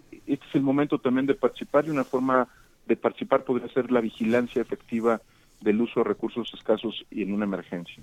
Y, y en cualquier momento, yo no sé cómo lo, lo tengan pensado en, en transparencia eh, internacional y por supuesto en transparencia mexicana, Eduardo, eh, cómo integrar realmente a, a la sociedad civil a esta labor de vigilancia. O sea, realmente podría de alguna manera ayudar a, a, a, sacar, a canalizar, digo, ayudaría a revisar y a vigilar, pero también a canalizar esta frustración, porque, porque eso fue lo que nos brincó a nosotros cuando la reportera de Veracruz nos dijo ya se están pidiendo eh, recursos 80, al Fonden. 87 millones. ¿no? O sea, dijimos, pero, pero ¿cómo? ¿no? Ah, no se, más, se las vas a dar a, a Lampón, se los va a embolsar y se va a ir. Entonces, este, ¿qué vamos, qué podemos hacer como, como sociedad? ¿Cómo se integra esto? Mira, un día, un día que, que tengamos oportunidad de vernos en persona, eh, en, en, les, les cuento una, un ejercicio que está activo, muy interesante, eh, que surgió después de la, de la tragedia de la guardería ABC en Hermosillo, Sonora. Eh, uh -huh. Fíjate que hay un, hay un grupo de, de madres que cada mes está vigilando que se cumplan las condiciones de seguridad e higiene de, de cada una de, de, las guarderías del IMSS, sean subrogadas o sean operadas por el propio instituto. Eh, al día de hoy suman más de 60 mil madres que han participado en, en revisar más o menos 20 puntos de seguridad e higiene de cada una de las guarderías. Eh, son los interesados en que funcionen las guarderías, porque si la guardería de tu hijo o de tu hija cierra, te ponen en un, en un brete, te ponen en una uh -huh. situación complicada, pues tienes que encontrar dónde llevarlo, etcétera pero también son los mejores eh, vigilantes en términos de que se cumpla la norma. A, a, a, las madres no las puedes sobornar, ¿no? Para que miden como un supervisor para el otro lado, ¿no? Si no, no pues funciona no. el extintor, si no se hace la evacuación de la, de la guardería en lo que marca la norma, si no, no, no están las condiciones mínimas de seguridad para, para, la, para tus hijos, evidentemente digo, eh, tenemos muy claras las prioridades, ¿no? La vida de tus hijos está por encima de cualquier tipo de chantaje, oferta, dádiva o, mordida que pueda ofrecer la directora de una guardería, ¿no? Creo que tenemos que empezar a hacer que estos ejercicios que, que han dado muy buen resultado, eh, por ejemplo, en, en, el caso de las guarderías del Seguro Social, migren a otro tipo de, de, de, de, temas como el Fondel, ¿no? Eh, donde también tenemos una sociedad eh, eh, enojada, como lo escribes, eh, harta, este, totalmente desconfiada que se manejen bien los recursos y que estaría muy dispuesta a participar para que se manejen de otra de otra forma en una emergencia los, los recursos de todos. Estamos completa, completamente de acuerdo. Habrá, habrá que ver cómo se fiscalizan los recursos del FONDEM y, y sobre todo si llegan a quien tienen que llegar. Ah, estaremos muy pendientes de lo que vaya sucediendo durante estos días. Y estás invitado, estamos aquí todos los días de 7 a 10 de la mañana, Eduardo. Vente el día que quieras.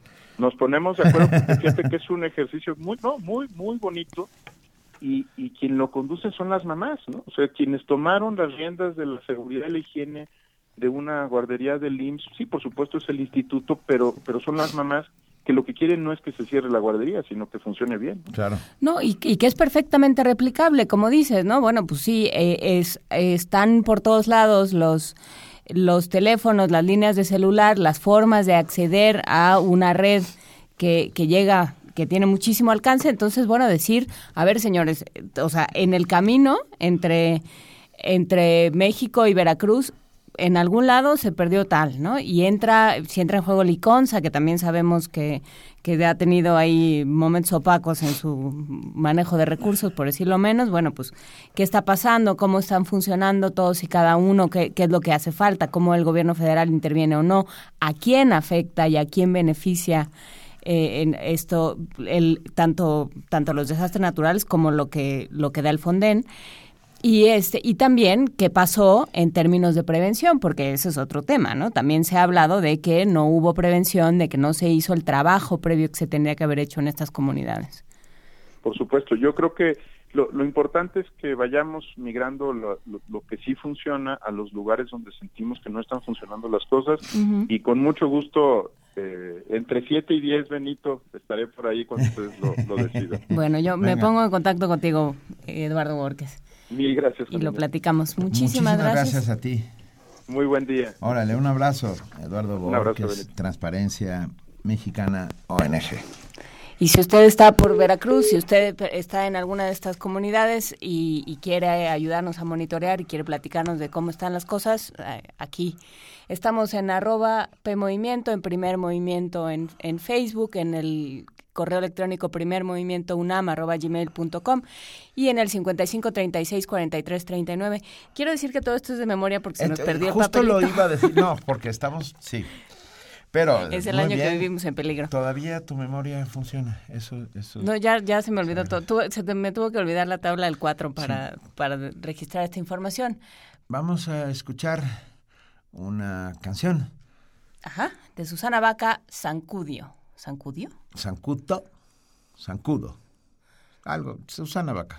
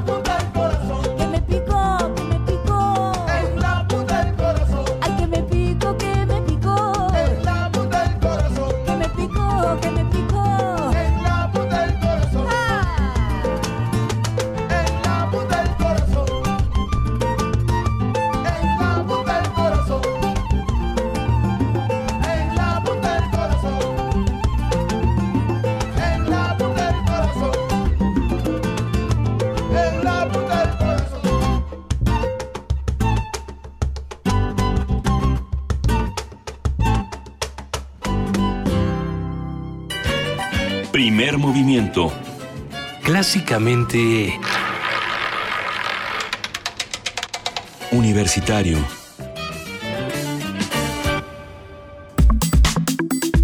Nota Internacional. Con 38 medallas hasta el momento, Estados Unidos encabeza el medallero de la justa olímpica este año. Bueno, yo, si tuviéramos a Phelps, nosotros también. Le siguen China con 30. ¿Sabes que Phelps es el país, él en sí mismo es el país número 47 del mundo en número de medallas? Sí, yo te di el dato. ah, tú me lo dijiste. sí, era yo. Le siguen China con 30, Japón con 22, Australia con 15 y Corea del Sur con 11. Mientras tanto, ayer la selección masculina de rugby 7 de Fiji venció a Gran Bretaña en la final, con lo que obtuvo su primer medalla de oro en una Olimpiada. Que, o sea, felicidades, Fiji. Eh, Sí, en contraste, el miércoles el equipo mexicano de fútbol, campeón defensor, que representaba una de las principales esperanzas de medalla para México en esta edición olímpica, fue eliminado en la fase de grupos. Resultados como estos despiertan cuestionamientos sobre las exigencias o capacidades necesarias para que una delegación deportiva consiga resultados satisfactorios con constancia. Y habla sobre todo de algo que está detrás, que no es el esfuerzo individual de los atletas, sino de las federaciones, de los hombres de pantalón largo, Y de, de los que llevan a su novia completa. y de la sociedad completa, de los que llevan a su novia a pasear a Río de Janeiro. y que dicen que son una agencia de viajes. A partir de lo que vemos hoy en día de los Juegos Olímpicos, hablaremos del modo en que se diseñan las políticas públicas en torno a los deportes. Vamos a platicar con Iván Pérez, editor de deportes de El Economista y, por supuesto, eh, colaborador o hoy colaborador, ayer ex colaborador, pero lo reintegramos a la planilla de Radio UNAM. ¿Cómo estás, Iván Pérez? Buenos días. ¿Qué tal? ¿Cómo están? Muy buen día. Aquí ya en, en competencia. ¿En, en dónde estás ahora? ¿Estás en, en Río de Janeiro? Sí, estamos en el estadio de atletismo, que hoy comienza la, la actividad, entonces, bueno, estamos pendientes de, de lo que ocurre. Muy bien. ¿Qué esperamos para esta, para esta competencia? Pues mira, hoy hay mexicanas, Marisol y Brenda en 10.000 metros planos. Eh, ya es un éxito que estén eh, en una en una final olímpica, solo no hay eliminatorias en los 10.000 metros, es una final sin duda dominada y seguramente será llevada por las por las keniatas y las etíopes, pero bueno, aquí estamos al pendiente. dime, hablemos un poco, Iván, soy soy Benito Taibo, ¿qué tal? Qué gustazo.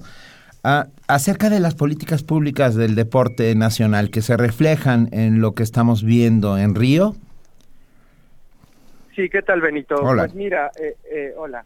Eh, te platico, sin duda, una de las cuestiones que, que existen en el, de- en el deporte mexicano son las instituciones.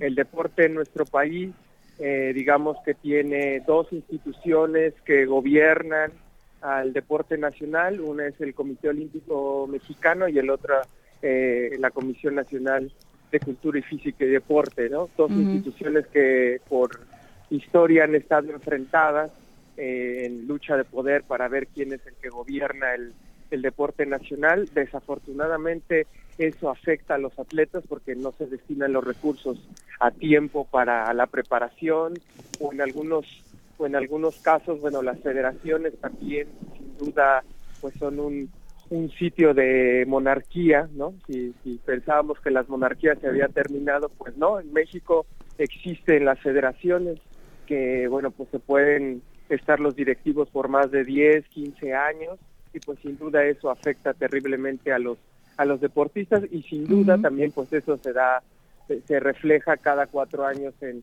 en Juegos Olímpicos.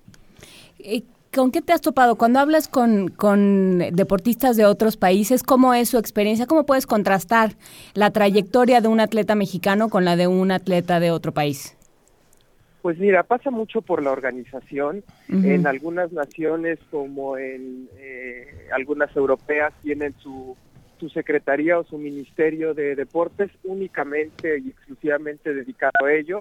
Aquí en aquí en México, pues recientemente eh, se creó la Secretaría de Cultura eh, y, bueno, el deporte todavía no está como como tal, como una secretaría o como un ministerio, como le llaman en algunos otros países y para, para algunas naciones es muy importante. Quizá eh, en, en algunos sitios llega a ser exagerado esta importancia que le dan al deporte, como en Rusia, que vemos que, que crearon un sistema de dopaje para sus atletas, o la importancia que tiene en China para, para desarrollar la imagen internacional, pero algunos otros países como Colombia, el mismo Cuba, eh, algunos europeos como, como España, pues han venido trabajando de a poco, pero bajo un sobre un mismo eje que les permite pues tener varias direcciones, pero no hay dos o tres cabezas, ¿no? El deporte no es un monstruo, sino es sí robusto, pero con una cabeza. Pero ah, la, la pregunta aquí, Iván, para nuestros amigos que hacen comunidad diariamente con nosotros es, ¿de quién depende el deporte mexicano? Eh, ah, en términos organi- de organigrama, ah, ¿de quién depende? Eh, de la Secretaría de Educación Pública, Mira, eh, la SPEP es quien tiene, digamos, que es el, el jefe de, de, de CONADE, eh, recibe recursos. Este año recibió recursos por 157 millones de, de dólares, por así decirlo, si los comparamos con otras naciones como Cuba, que, que tuvo este año 30 millones de dólares, o Colombia, 137, que se espera ya que tendrán mejores resultados que nuestro país. Ya Colombia lleva una de oro y una y una medalla de, de plata cuando hace 10 años pues pues prácticamente llegar a finales para para ellos era pues la gloria, ¿no? Entonces, ahora aquí también en México hay otro de- hay otro detalle, tenemos eh, a los atletas pues bastantes recursos que se les dan eh, es tan solo en este en estos cuatro años, si contamos el ciclo olímpico, se, se le dieron a los atletas, se repartieron 145 millones de pesos para ellos, ¿no? Es verdad que es una buena cantidad y tal, pero también hay que decir que la falta de organización, aunque están esos recursos, esa falta de organización evita que los atletas mexicanos puedan tener un mejor desarrollo. ¿refleja la ausencia de medallas a nuestro deporte? Quiero, quiero, con esto lo que quiero eh, intentar descifrar es si ah, si no estar en el medallero significa que nuestro deporte no tiene un un, nivel competitivo y bueno, una suerte de diagnóstico. Bueno, sin duda, eh, las medallas siempre son un parámetro y un reflejo importante en el desarrollo deportivo de un país, nos guste o no nos guste. Eh, por ejemplo, Kazajstán el- en las Olimpiadas del año pasado, si comparamos Beijing 2008 con Londres 2012, pues prácticamente de, de tener una medalla pasó a tener más de 10, 12, ¿no? Entonces te hablo de una evolución ahí. Pero también es cierto otro detalle, estar dentro de los primeros 15 del mundo no es cualquier cosa. Claro. Me parece que también hay que valorar esos esfuerzos de los atletas mexicanos. Eh, me parece que estar en la élite es estar ahí entre los 15, 20 del mundo cuando eh, tan solo, por ejemplo, si consideramos eh, personas que practican tiro con arco, que son más de 5 o 10 millones de personas en el mundo y que algunos son competitivos, están en alto nivel, pues tenemos a, a una mexicana que está entre las cuatro mejores del mundo, ¿no? Entonces, me parece que hay que poner eh, eh, en balance los, los éxitos, porque así me parece que es, estar entre los primeros 10, 15 del mundo es, es un éxito, eh, no sé quién pueda presumir también estar en su ámbito en ese, en ese nivel, pero también está la otra parte que, que- las medallas siempre son importantes para el reflejo eh, de que también estás avanzando eh, en este tema. Pero qué tanto eh, estas, estos logros, que desde luego lo son, tú hablabas al principio de tu intervención, Iván, de un éxito de estas dos competidoras en, en los 10.000 metros planos, ¿me dijiste? Sí. Eh, El éxito que implica que ya estén ahí, digamos, ¿no? Eh, que, porque no hay una... ah, La preselección se hizo mucho antes, no se ha hecho durante las Olimpiadas. Entonces, bueno, es un éxito que estén ahí. Em, ¿Qué tanto cuando al momento de hablar con ellas hay un hay realmente un apoyo cuál es su cuál es su vínculo con, con el deporte a nivel a nivel federal digamos a nivel de estado Pues mira, ellas sí, e- ellas reciben recursos mensuales por parte del FODEPAR, que es este, este fondo de, de apoyo a deportistas. Eh, te podría decir, no, no, no tengo tan presente el detalle ahorita de cuánto es, pero hay, hay becas que van para los deportistas mexicanos desde los tres mil pesos mensuales hasta los más de 50 mil pesos mensuales. Eh, te puedo decir que, el- que la deportista mexicana que más eh, se le apoyó en estos cuatro años fue María Espinosa, que va a entrar en acción en unos días, la, la taekwondoín mexicana. Ella eh, recibió 2.9 millones de pesos.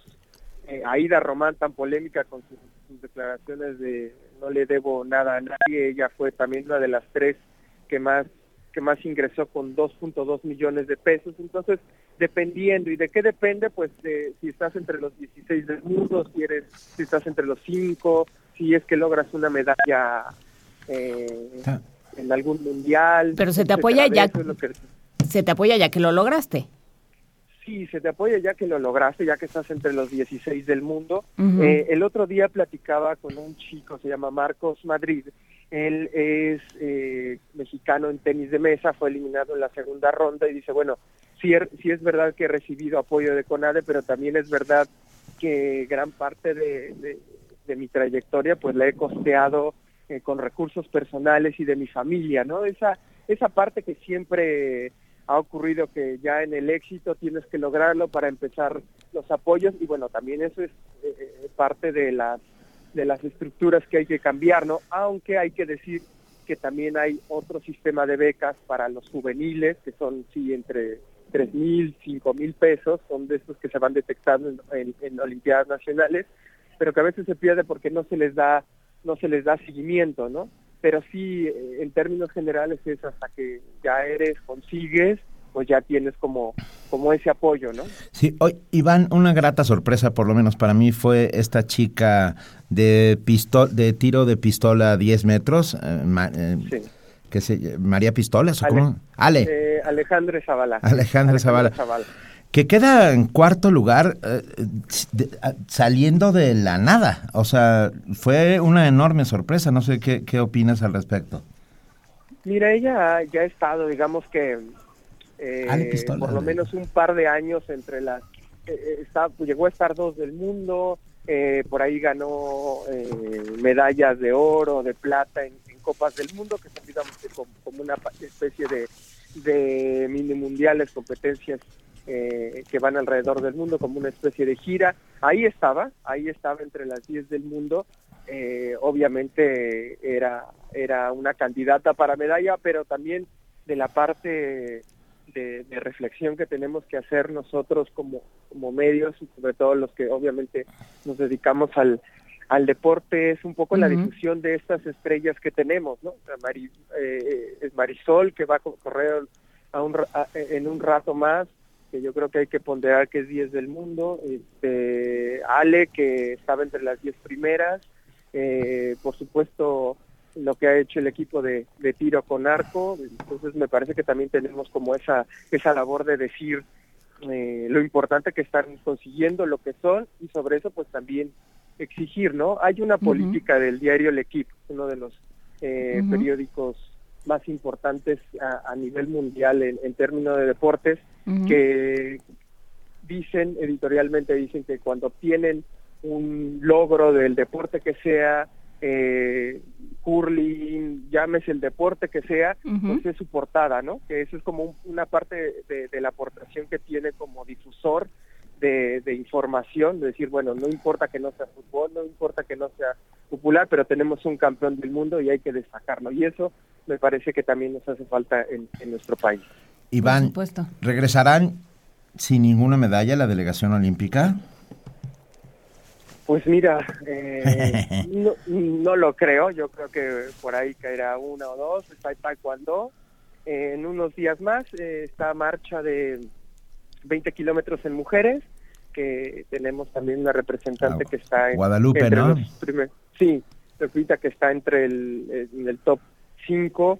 Entonces, bueno, pues yo creo que por ahí puede puede caer una, una medalla entre el taekwondo, la marcha, eh, todavía falta tiro con arco, eh, entre en acción un par de chicos, entonces creo que no, no nos vamos a, a regresar este con las manos vacías. Oye, hablando de otra cosa que, que tiene que ver con todo, tú que has estado ahí en Río de Janeiro, has estado en estadios, has visto, ah, ¿las manifestaciones anti-Temer ah, son visibles, son notables?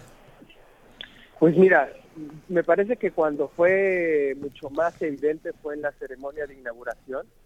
Eh, ni siquiera el Comité Olímpico Internacional lo expuso eh, ahí en, el estrado principal, no estaba en el palco de honor, por supuesto que, tenía que estar como todos los presidentes, jefes de Estado que, hacen esta parte de la inauguración de los Juegos Olímpicos, y ahí sí solo, ni siquiera lo enfocaron, solo dio el mensaje, la gente identificó de inmediato la voz de él y pues sí, el rechazo fue total, pero hasta el momento en, en, en ninguna de las sedes se le ha nombrado y por supuesto que no ha, no ha sido como objeto de pues de rechazo porque pues no, no está como presente en ningún sentido, ¿eh? Sí. Entonces creo que eso también es como parte de pues de una estrategia del comité organizador para no exhibir o encender más los, los problemas, ¿no? Lo que yo no tengo yo tengo entendido que no he estado en, este, por ahora en ningún evento, entonces pues sí, por supuesto que tratan de, de no exhibirlo y él obviamente creo que también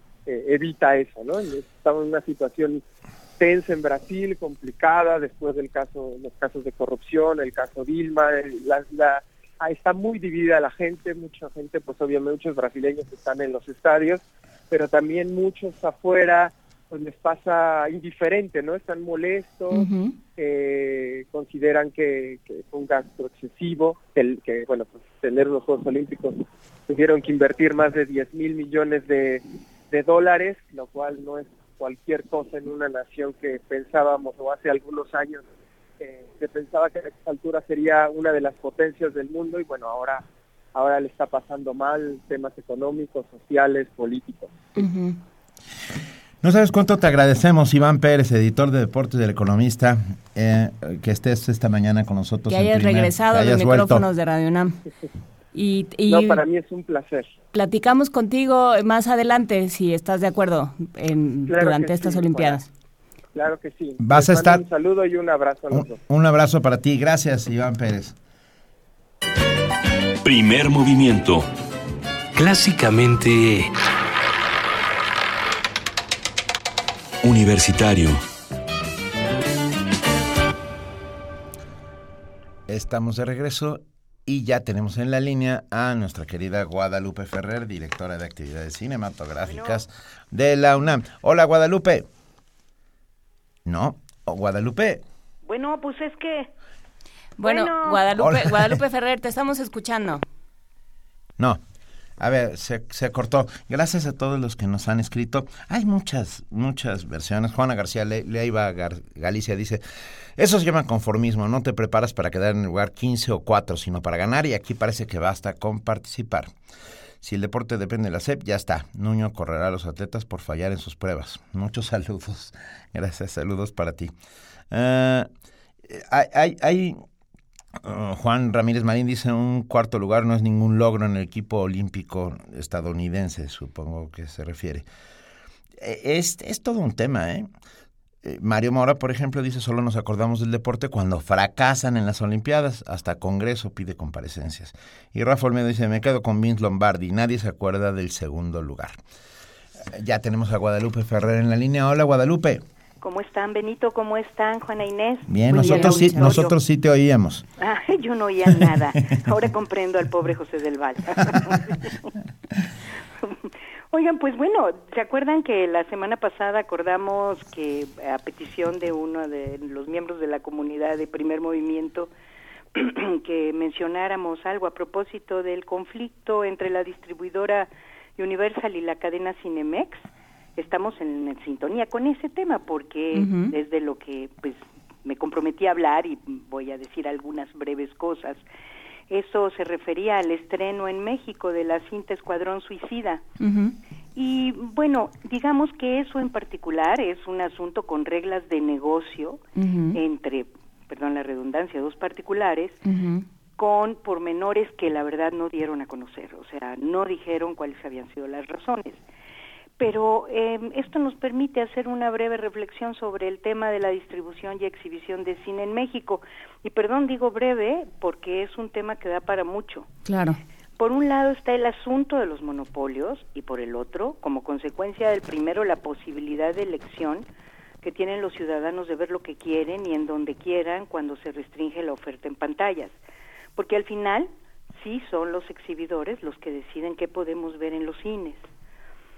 Entonces, hay que recordar que la empresa Cinemex y la modernización de las salas cinematográficas surge a partir de la firma del Tratado de Libre Comercio de América del Norte al inicio de los 90 y después de un largo predominio de la exhibición por parte del Estado mexicano a través de la compañía operadora de teatros, mejor conocida como COTSA, que no sé si Benito se acuerde. Claro, seguro no, Yo también, no, Por sí. supuesto que me Sí, sí, acuerdo. me acuerdo yo también.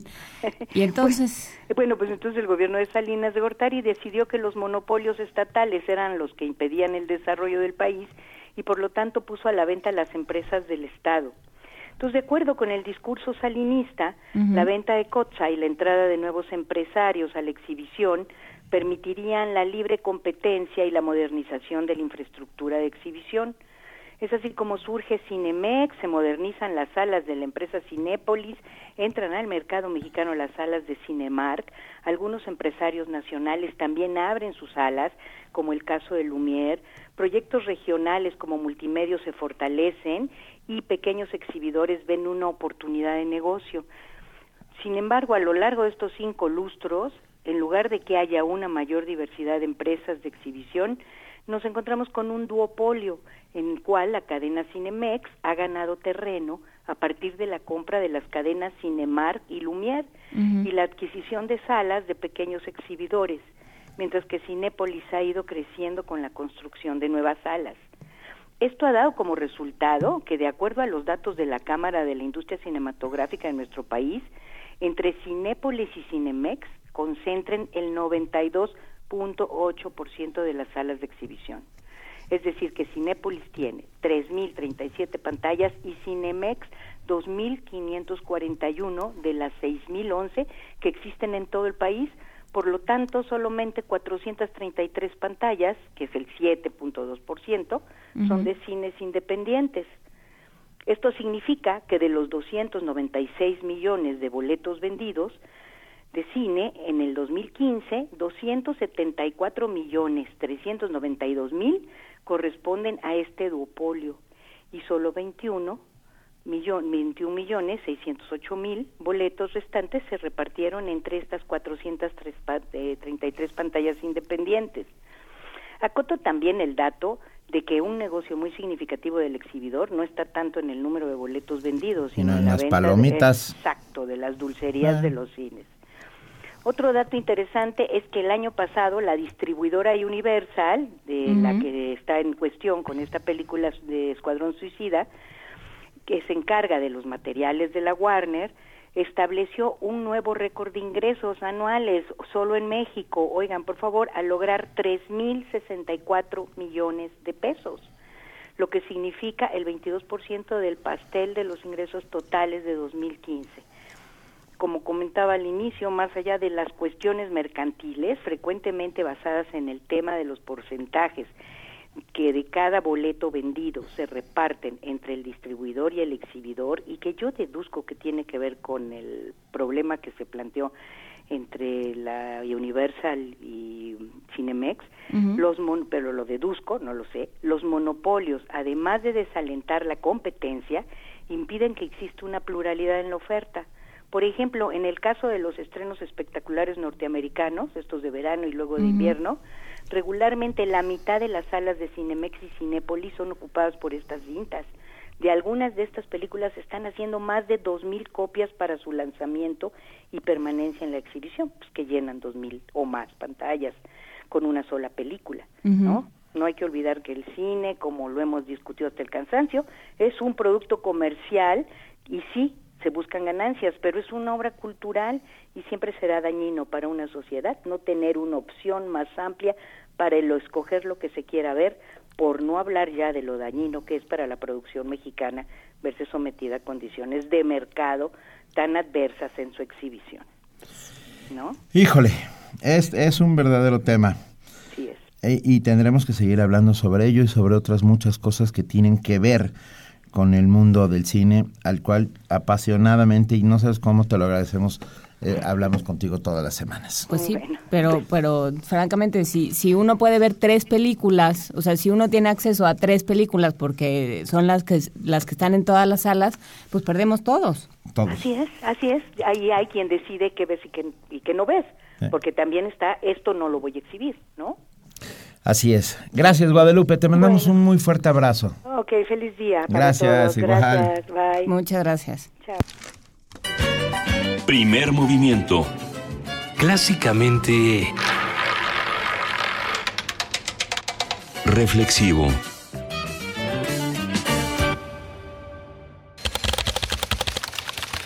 Corte informativo. La UNAM. La Asociación de Centros de Ciencia y Tecnología otorgó el galardón Roy L. Schiffer Leading Age Awards 2016 en su categoría Experiencia de los visitantes al Museo Móvil Interactivo Vive la Ciencia, cuyo titular es René Drucker Colín, investigador emérita del Instituto de Fisiología Celular de la UNAM. Nacional. La Comisión Ambiental de la Megalópolis activó la fase 1 de contingencia ambiental. Este viernes no circulan los vehículos con holograma 1 y 2 con calcomanía azul y terminación de placas 0 y 9, además de todos los automóviles con holograma 1 y 2, terminación con placa par. Frente a las malas condiciones ambientales que prevalecen en la zona metropolitana del Valle de México, la UNAM recomienda que niños, adultos mayores y personas con problemas respiratorios y cardiovasculares se mantengan en sitios cerrados. Para la población en general, aconseja estar hidratados, sobre todo niños pequeños y adultos mayores. También evitar actividades deportivas, recreativas u otras al aire libre. Los deportistas deben abstenerse de realizar esfuerzos vigorosos en el exterior. La calidad del aire en el Valle de México es mala. En su reporte de las 8 de la mañana, el Centro de Monitoreo Atmosférico registra 106 puntos IMECA. Elementos de la Policía Federal detuvieron a 11 presuntos secuestradores en dos diferentes acciones. Los implicados operaban en Zacatecas, Aguascalientes, Estado de México y la capital del país. Entre ellos destaca la captura de Blanca Bárbara, identificada como la persona encargada de planear y coordinar los secuestros, así como de fungir como el vínculo entre la organización delictiva y exintegrantes de esta, recluidos en el cerezo de Cieneguilla, Zacatecas. Es importante mencionar que a esta organización se le relaciona con el secuestro de una persona de 64 años, ocurrido el 29 de septiembre del 2015 en Fresnillo, Zacatecas. Economía y finanzas. La Junta de Gobierno del Banco de México decidió mantener en 4.25% la meta para la tasa de interés interbancaria a un día, en concordancia con lo esperado en el mercado tras el alza aplicada en junio pasado. Internacional. La expresidenta de Argentina, Cristina Fernández, aseguró que la activista Evi de Bonafini es un ejemplo de lucha en Latinoamérica. Esto luego de que un juez dictara una orden de aprehensión en su contra. De la época, ¿no? De aquella época tan dura para todos los argentinos, de las únicas que se animaron fueron ellas. No se animó nadie más que ellas, porque todos teníamos mucho, pero mucho miedo. Otros serían cómplices, pero no sé, pero las que se animaron fueron ellas. Y si vos pensás, Eve era una mujer de clase popular, que se sacó el delantal, dejó de revolver el guiso en la olla y salió a buscar los hijos a la calle. Michelle Bachelet, presidenta de Chile, aseguró que habrá modificaciones en el sistema de pensiones de su país. Esto luego de numerosas manifestaciones en Santiago para exigir mayor apoyo en ese rubro. Mejorar las pensiones de manera permanente, aumentando su eficiencia y su solidaridad, es una tarea muy compleja, porque con el futuro de los trabajadores y con el futuro de nuestra economía no se juega. Aquí no hay espacio para soluciones fáciles y las promesas sin fundamento al final nos perjudicarán a todos. Nicolás Maduro, presidente de Venezuela, celebró las reuniones con el gobierno colombiano para reabrir la frontera entre ambos países. Y creo que ha sido muy exitoso toda esta ronda de trabajo. Hemos insistido mucho a los ministros y ministras que hagamos un esfuerzo por eh, ponernos en, en los zapatos de los ciudadanos y ciudadanas de nuestra frontera y en general de nuestros pueblos colombianos y de nuestro pueblo venezolano. Un día como hoy. En 1968, la banda británica Led Zeppelin ofreció su primer concierto. El escenario fue la Universidad de Surrey de Reino Unido. Tras la presentación, lograron una inusitada fama en toda Gran Bretaña.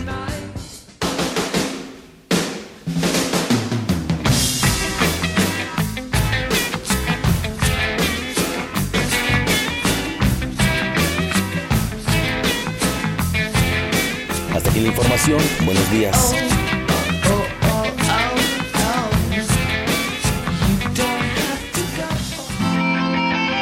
Radio UNAM.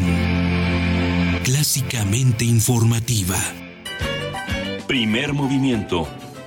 Clásicamente... Reflexivo. ¿Eres de los que se la pasa posteando fotos en el Face burlándose de los políticos? ¿Dándoles retweet a esas frases inteligentes de protesta? ¿Muestras tu inconformidad en redes sociales? ¿Haces memes quejándote del gobierno? En el Partido Humanista queremos decirte que eso no va a cambiar las cosas y que si quieres que este país cambie, tienes que ponerte a trabajar. Y el partido político es el mejor instrumento para cambiar las cosas. Y este es nuevo, no tiene vicios y tiene espacios para ti. Súmate, conócenos y pongámonos a trabajar. Partido Humanista Ciudad de México. El músculo que vibra con la música cambia de horario. Miocardio, la génesis del sonido. Nuevo horario, 4 de la tarde por el 96.1 de FM. Radio UNAM.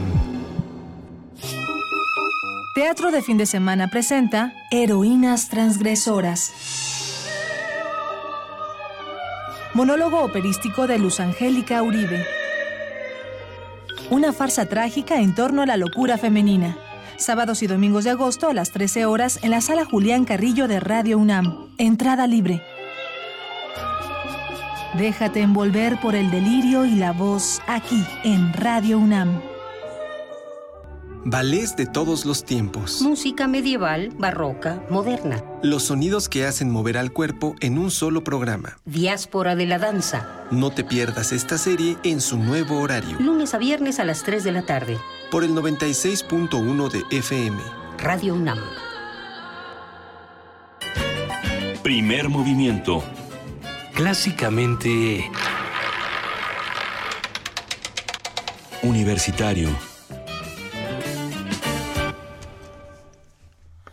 Estamos de regreso, son las 7, 9 de la mañana con 6 minutos. Sí, ya son las 9 de la mañana. Son las 7 de la mañana con 6 minutos, tiempo de la montaña. De algún lado. Muy bien, vamos a nuestra mesa del día. El médico... ¿no? Está bien, sí. No, no es cierto, ¿no? Vamos a regalar boletos, ¿ven? Qué bueno. Nos quedan bueno tres que pases, tres pases dobles para la orquesta Stanislao Mejía de la Facultad de, de Música de la UNAM. De verdad, vale la pena. Es hoy a las ocho y media de la noche en la sala Nesa.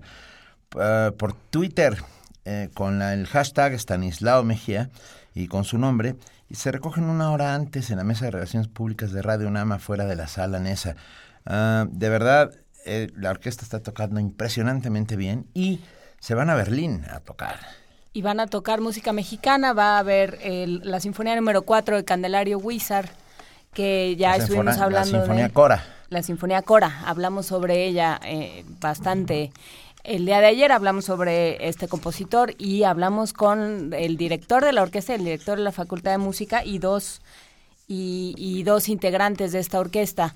Y lo que lo que quieren es juntar recursos para irse a un a, a dar un concierto en Alemania al, al cual ya los invitaron. Entonces, Eh, entonces bueno, invitados. pues hay que hay que apoyarlos, hay que ir a escucharlos. Tenemos tres pases dobles y de para para que los pidan por Twitter en arroba PMovimiento con el hashtag Stanislao Mejía y su nombre completo. Por lo pronto, vamos a una nota. Vamos a una nota, por decirlo menos, extraña. Cruzar las piernas mientras estamos sentados puede causar severos daños a la salud. Nuestra compañera Virginia Sánchez tiene la información. Un hábito muy común en las personas mientras permanecen sentadas es, por comodidad, cruzar las piernas, aunque a largo plazo esta posición puede causar daños a la salud. El médico cirujano Juan Pablo García Costa, académico de la Facultad de Estudios Superiores Iztacala de la UNAM, señala que los riesgos de esta posición estarían orientados a dos perspectivas, en la circulatoria y en lo que tiene que ver con las articulaciones en nuestro cuerpo.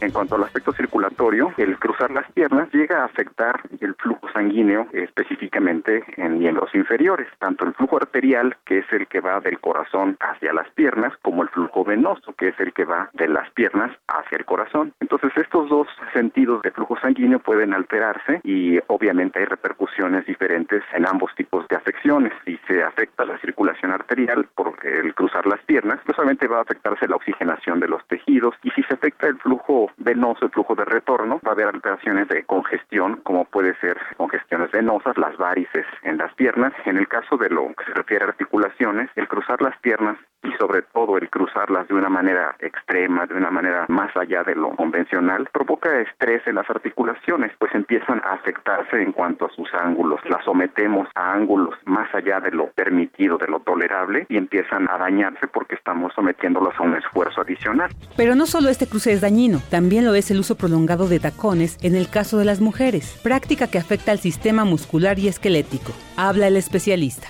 El efecto del zapato de tacón tiene también sus riesgos, aunque aquí es predominantemente la afección hacia el sistema muscular y esquelético, en cuanto a que el someter el organismo a zapato de tacón, pues cambia algunas posiciones, algunas curvaturas en la columna precisamente, y somete igualmente a, a estrés desde las articulaciones del pie, del tobillo, rodilla, cadera y las propias de la columna vertebral. Todas estas articulaciones cambian la relación de sus elementos entre sí cuando se usan zapatos de tacón, y esto hace que tengan desgastes prematuros con la consecuente posibilidad de lesiones adicionales o daños en los tejidos articulares. En cuanto a lo circulatorio, en las piernas, en la contracción de los músculos que hacemos al caminar, al hacer las actividades normales, eso bombea normalmente la, la sangre de retorno hacia el corazón. El usar zapatos de tacón también va a alterar esa función de bomba de los músculos de las piernas y también se va a ver afectada la circulación, por supuesto. García Costa señala que si bien los daños ya manifestados por estas situaciones son irreversibles, sí puede detenerse el grado de afección al adoptar posturas seguras y cómodas, hacer ejercicio, así como evitar el caminar o bailar con tacones por tiempos prolongados.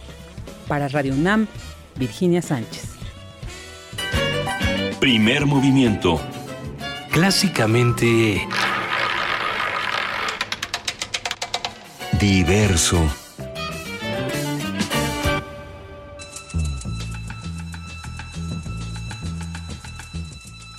Es hora de poesía necesaria.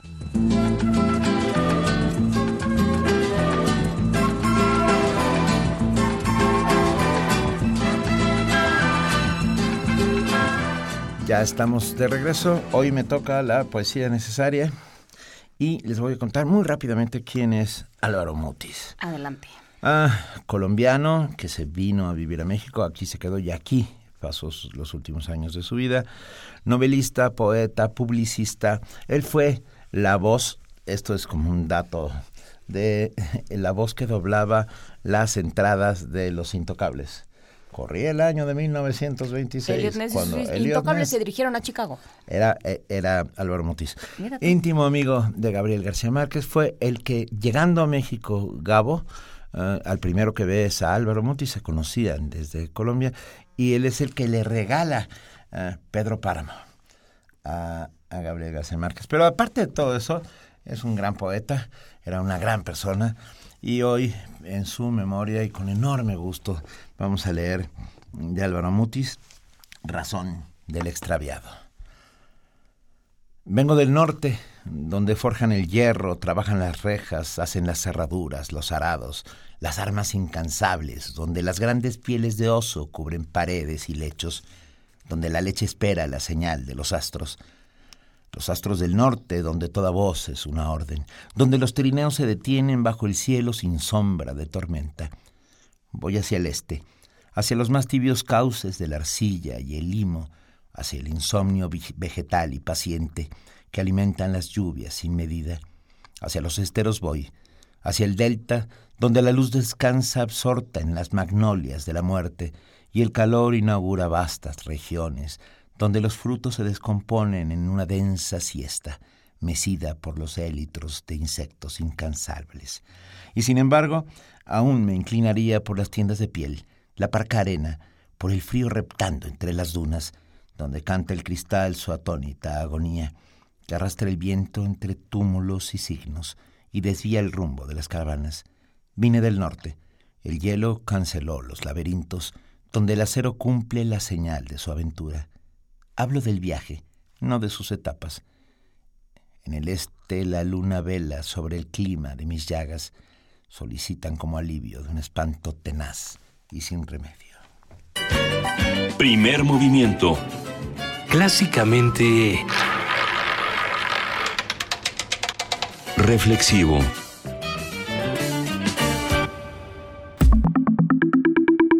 La mesa del día. El médico y teólogo sefaradí Maimónides fue una talentosa voz de una lengua y cultura sincrética y rica. Enseñó que solo de vez en cuando brilla la verdad tan clara como la luz del día, y entonces nuestra naturaleza y hábito corren un velo sobre lo que percibimos y volvemos a la oscuridad, casi tan densa como al principio. Los sefardíes son una comunidad judía desarrollada en la península ibérica hasta su expulsión por los reyes católicos en el año de 1492, incorpor- incorporando palabras de idiomas como el turco, portugués, hebreo, francés o italiano, porque no olvidaron el castellano de sus ancestros. Con el holocausto y la sustitución gradual de su lengua materna por la de su país de migración, el siglo XX fue crítico para la sobrevivencia del ladino, que ahora depende de una generación de jóvenes que se acercan a su herencia por medio del arte y la cultura, lengua de composiciones románicas, el canto, la vida religiosa y doméstica. Aproximadamente 150.000 personas en la actualidad pueden expresarse en ladino, mayormente en el seno de pequeñas comunidades sefardíes y personas de edad avanzada. Se estima que en Israel habitan 100.000 100.000 hablantes de ladino, mientras que en Turquía subsiste la segunda mayor comunidad sefardí con 15.000 personas. Y en México, por haciendo una encuesta rápida, tenemos una. Sí. Conversar, y conversaremos con ella esta mañana. Es Miriam Moscona, escritora, autora de varios libros de poesía, de la novela Tela de Cebolla, por la que obtuvo el premio Javier Villarrutia, y de este poemario que tenemos hoy sobre la mesa, Ancina, editado por Vaso Roto. Eh, Miriam Moscona, buenos días, ¿cómo estás? Hola, ¿qué tal? Encantada de estar con ustedes. Nosotros eh, encantados de platicar contigo. Cuéntanos, ¿qué es la lengua ladina y por qué, y, po- y por qué defenderla? Mira, el, el judeo español o, o ladino es eh, la lengua que se llevaron los judíos de España tras la expulsión, eh, como ustedes ya lo mencionaron, en 1492, un año importantísimo que fue pues el año en donde ocurre esta ruptura, el año en donde Colón llega a América y el año en que se eh, a conocer la primera gramática española. Eh, lejos de lo que se piensa, el, ladino no es la lengua que hablaban los judíos en la península eh, distinto al de los demás. Es la lengua que ellos se llevaron de España, pero que con los años se fue impregnando del habla de las distintas comunidades en las que se estableció esa comunidad, valga la redundancia. Es decir, eh, Francia, Italia, Rumania, Bulgaria, Turquía, eh, como un camaleón a veces imagino esta lengua que fue cambiando de, de, de color según a dónde iba apoyándose. ¿Y por qué defenderla? Bueno, yo creo que esa, esa pregunta se, se responde sola, por la misma razón por la que hay que defender las lenguas indígenas de nuestro país y cualquier lengua eh, amenazada, porque una, una lengua, como ustedes perfectamente saben, es mucho más que el contenido de sus palabras. Una lengua es un sistema muy complejo, una visión del mundo, una un organismo vivo. Eh, Es, es tan triste ver cu- cuando una lengua está apagándose, tan triste como cuando sabes que no vas a volver a ver una especie animal y más más que eso, porque aquí además de lo que es hay lo que significa, ¿no? Claro. Querida Miriam, habla, eh, est- ¿cuándo escuchaste, por, cuándo te diste cuenta que estabas escuchando ladino, que eso que estabas escuchando era ladino? Ay, qué bonita pregunta, Benito. Eh, fíjate que no lo sé. Yo recibí esta lengua de parte de, de mis abuelas, sobre todo, que llegaron a México eh, en estas migraciones. Las guerras siempre mueven gente de, forma involuntaria, digamos, no, no eran exiliados, pero sí era una, una migración involuntaria. Y ellos a sus 70 años, digamos, mis abuelas, pues claro que ya no pasaron al español contemporáneo. De modo que siempre escuché, como, como siempre digo, eh, entró en, en, en, en, en- en- en la oreja chica esta lengua. Entró por mi oído, pero nunca salió por mi boca. Es decir, yo nunca les contesté en ladino, puesto que mi lengua es, es el español y para mí pues era como una lengua rara o, o un, o un español raro más bien, que hablaban los viejos de todo el mundo para mí, ¿no? En la niñez. Y después me llamó muchísimo la atención escuchar eh, que en las zonas, eh, digamos, con menos acceso a, a la educación, había tanta coincidencia de palabras, mesmo, nadien, aiga, ancina, trujeron. Yo decía, ah, caray, que también vendrán de Bulgaria. y sí, de verdad me llegué a preguntar por qué hablan como mis abuelas. Eh, y, y toda esta cuestión, pues bastante racista, diría yo, en, en, en México, eh, de, de reírse de estas formas verbales, de estos ancinas y de estos mesmos, eh, es porque en realidad la gente no sabe qué es el español que trajeron los primeros pobladores a América y que de alguna manera en esas zonas rurales se quedó congelado en el tiempo. Claro que si un universitario me dice, fuiste y nadie, pues claro que se me alacian los chinos, como siempre digo, pero oigo con muchísimo respeto cuando la gente eh, eh, mantiene esas esas formas verbales. Muchas veces cuando he leído en público gente se me acerca y me dice, pero es que mi madre todavía habla así, mi abuela dice ansina, yo nunca nunca imaginé que era esto, ¿no? ¿Y en qué momento decides empezar a escribir? O sea, ¿en qué momento dices, o sea, en qué momento te apropias de esa lengua que, como dices, había entrado por tu oído y no había salido por tu boca? ¿En qué momento sale por tu pluma? Ay, pues me cayó el 20 muy tarde, querida, muy tarde. Empecé con, con este proyecto muy tarde. A veces me he querido preguntar, ¿por qué tardé tanto en hacer esto? Y pues no, no tengo una respuesta exacta, pero me imagino que para mí esta lengua era tocar algo que me dolía, tocar a mis muertos, tocar algo que, que perdí en la niñez. Eh, yo perdí a mis padres muy, muy, muy jovencita a mis abuelos ni se diga. Y en fin no sé por qué tardé tanto pero tardé mucho. El caso es que eh, en el 2006 recibí el apoyo de la Fundación Guggenheim para un proyecto de poesía en judeo español.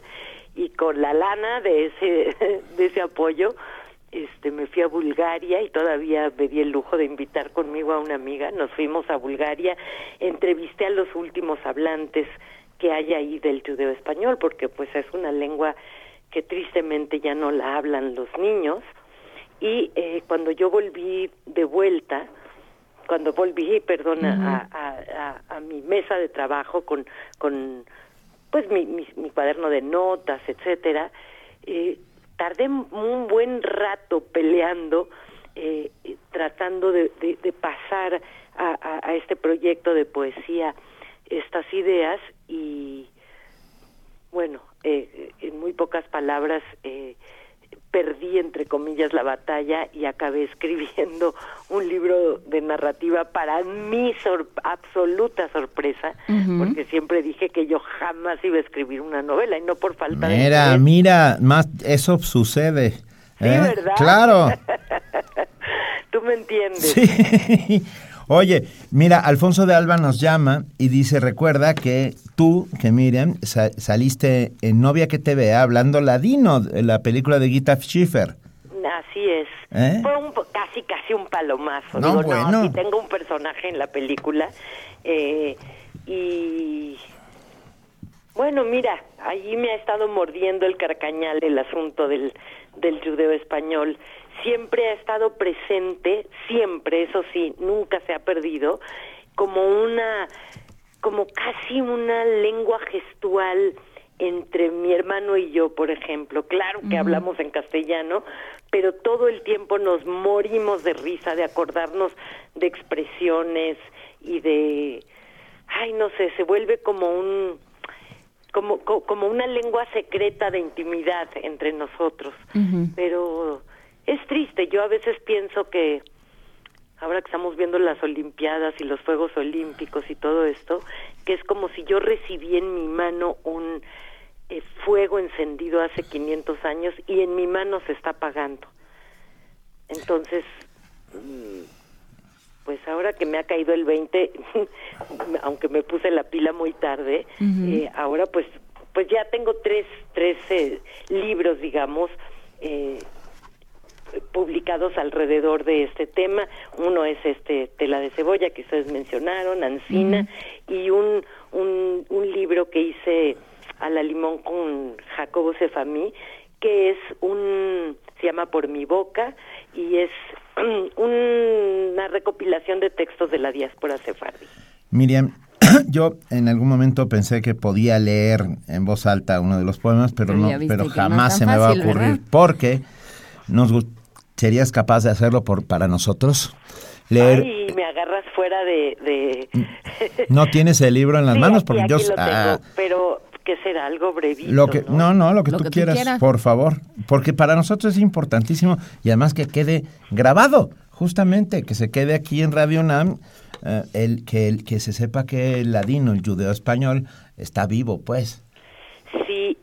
déjenme mientras busco qué leer, eh, decirles lo siguiente. Eh, lo mío es una imitación.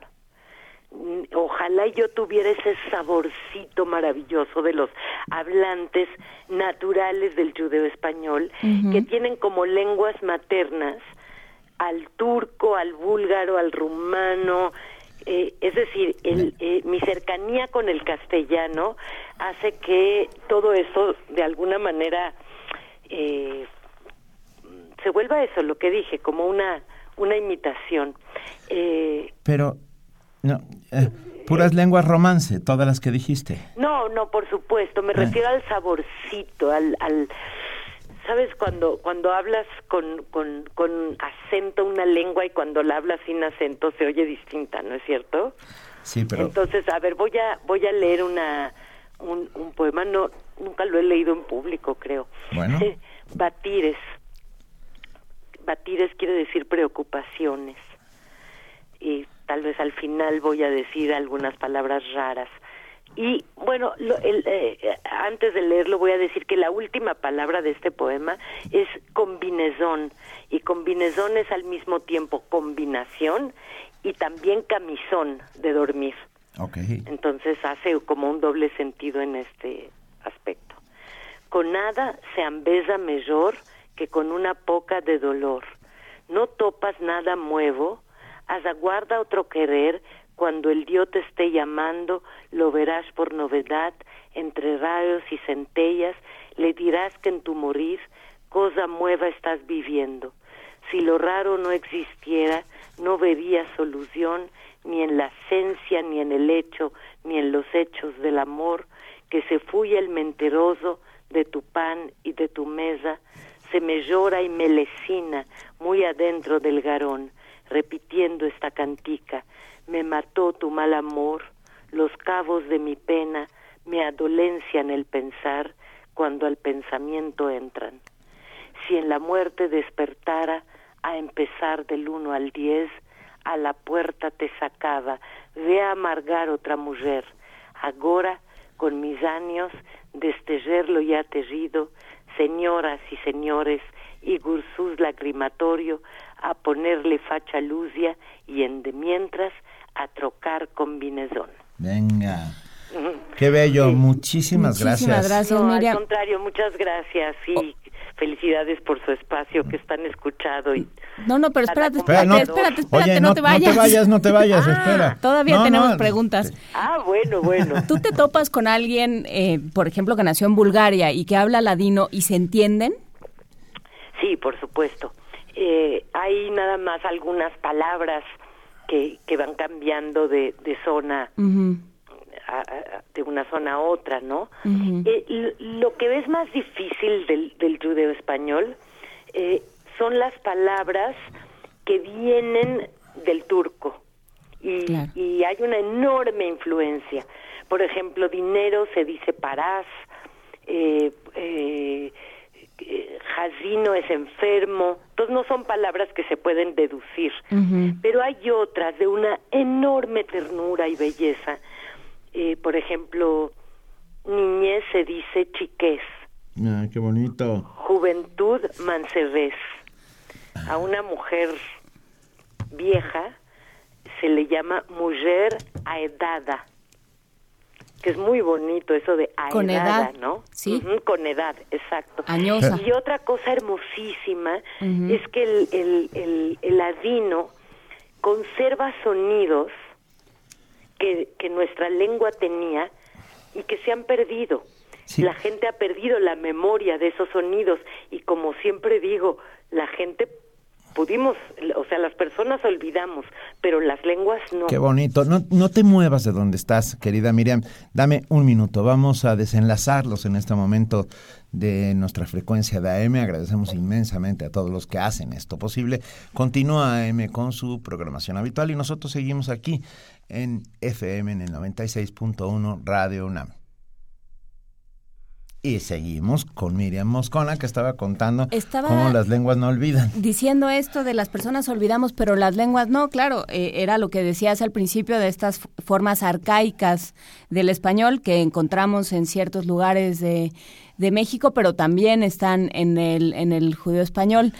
Y, y es que de- me quedé pensando, a ver, yo eh, empezaste a hablar, Miriam, y yo de repente tuve una suerte de memoria ahí que me, que me picó como pican, como pican el, el clavo dentro de la boca. de qué hablas. El clavo de olor, porque mis abuelas hablaban bable entre sí. Wow. Este, entonces, el bable es el, eh, un- una suerte de asturiano arcaico y heroico, porque, pero bueno, y, y, y recupera el bable casualmente un montón de, justamente igual que el ladino, un montón de expresiones que tienen, que, que vienen del siglo de oro, ¿no? Y que, y que, y que están ahí como, y, y que fueron adaptadas.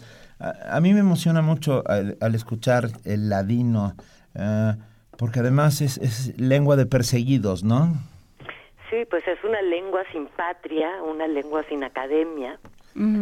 Sin, sin ortografía, sin gramática.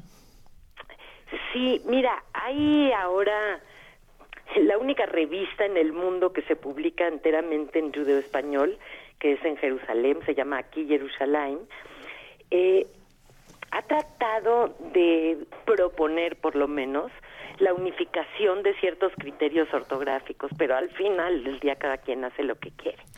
Eh, es, es muy curioso, en, en Tela de Cebolla yo entrevisté a una de las grandes académicas españolas, Elena. Romero, sobre este asunto. Ella tiene una eh, postura distinta a la de aquí Jerusalén. Ella piensa que es una tontería eh, seguir escribiendo con tantas Ks, no acentuar, con cambiar tanto las cambiar tanto la ortografía respecto del español contemporáneo y entonces ella cuando me dio todas estas respuestas, digamos que yo fui con el chisme con los de aquí Jerusalén, ¿verdad? Y ellos eh, acabaron diciendo eh, pues bueno, ella opina eso porque ella conoce la gramática española, eh, eh, que ella no toma en cuenta que eh, la mayoría de los hablantes la usa de, de, de una forma oral y que nosotros pues no vamos a seguir las reglas de la de la gramática española. A- y yo luego volví con el chisme con con Elena Romero. Y ella dijo bueno pues es que ustedes se lo pierden porque entonces hacen que toda esa grafía sea tan ajena al ojo de un lector y no quiera acercarse a los textos y así estuve yo llevando y trayendo ese chisme hasta que un un, un, un académico eh, también escritor eh, que vive en, en, en- en Israel me dijo eh, pues si hubiera querido que conserváramos esa ortografía como en el, el castellano contemporáneo, pues no nos hubieran echado de España. Y cuando fui a decirle eso a Elena Romero de regreso, dijo, ah, bueno, pues eso solamente se trata de una majadería. Bueno, es que fa- pasa como pueblo chico, infierno grande, ¿saben lo que les digo? Sí. Finalmente somos pocos y luego estamos ahí peleando que si esto va así, que si esto va del otro lado. Ustedes mencionaban que 150 mil hablantes. Híjole, ojalá, ojalá. No, no, no es que yo tenga otra, otra, otra cifra, ¿no? Es que simplemente ya lo dudo, porque la mayor parte de los verdaderos hablantes se han muerto. Eh, sí hay gente como yo que, que conoce el ladino, pero que no lo usa en su expresión cotidiana. que no es su lengua materna. Exacto. Que cuando se Y pega también- contra un muro no, no grita en ladino, que es realmente cuando uno reconoce su lengua materna. Exactamente, tal y como lo dices. Eh, fíjense qué curioso, una lengua arcaica que se está muriendo y que tiene en Internet un, un- una especie de foro que se llama Ladino Comunita, eh, que tiene, pues no sé, entre mil, mil quinientos miembros, cualquiera puede entrar a ese foro, eh, pero si quiere escribir, la única condición es que, que lo haga en, en, en ladino, ¿no? Entonces, no deja de ser paradójico, ¿no? Una lengua que está muriendo, pero que se sirve de una tecnología del siglo XXI para que sus últimos hablantes se comuniquen, ¿no? Me quedé pensando, Miriam, en Humberto Eco. Y me quedé pensando en Baudolino. ¿Recuerdan el- Claro. los primeros, el primer, las primeras 20 páginas de Baudolino que están escritas en... No me atrevo a decir que es ladino porque tam- y tampoco me atrevo a decir que es esperanto porque no sé qué es, pero que sin duda hay palabras del ladino metidas aquí y allá. Ah, creo que, que esta recuperación que hace... ¿Sí, sí recuerdas el texto de Eco, Miriam? Sí lo recuerdo y tampoco estoy Híjole. muy segura que sea ladino. Lo que sí recuerdo, y eso sí es ladino, son este eh, sobre todo el primer libro de esa hermosísima trilogía de Elías Canetti. Ah, claro, claro. O sea, en ese sentido, eh, la gente a veces me pregunta por qué dentro de las, digamos, lenguas judaicas, el yiddish, que es la lengua que se hablaba en Europa Central, ha tenido una presencia más importante, tiene un premio Nobel, eh, Isaac Bashevis Singer, ¿no? Sí, Claro. claro. Eh, pero Claro. el ladino no. Y bueno, no sé, no no es que tenga yo la respuesta. Primero, antes que nada, el el- los sefardí siempre fueron una comunidad menos numerosa. Y en segundo lugar, pues siempre me viene a la memoria Elias Canetti. Ah, Querida Miriam Moscona, mira, nos escribe Rafa Olmedo, que hace comunidad diariamente con nosotros, y dice, a ver, cuando le digo a alguien que es un ladino, ¿qué le estoy diciendo? Ah, no, fíjate que seguido me preguntan eso, que qué relación hay entre el, el nombre del, del ladino judeo español o, mm, y, y- y este adjetivo que se ha usado para denostar, ¿no? A- Ujú. a- a- eh, de una forma muy racista a los indígenas. Eh, yo creo que un ladino se- se- era, era aquel que aprendía una lengua extranjera como una traición y en ese sentido eh, ¿Un converso? allí, na- allí nace eh, ¿Un traidor?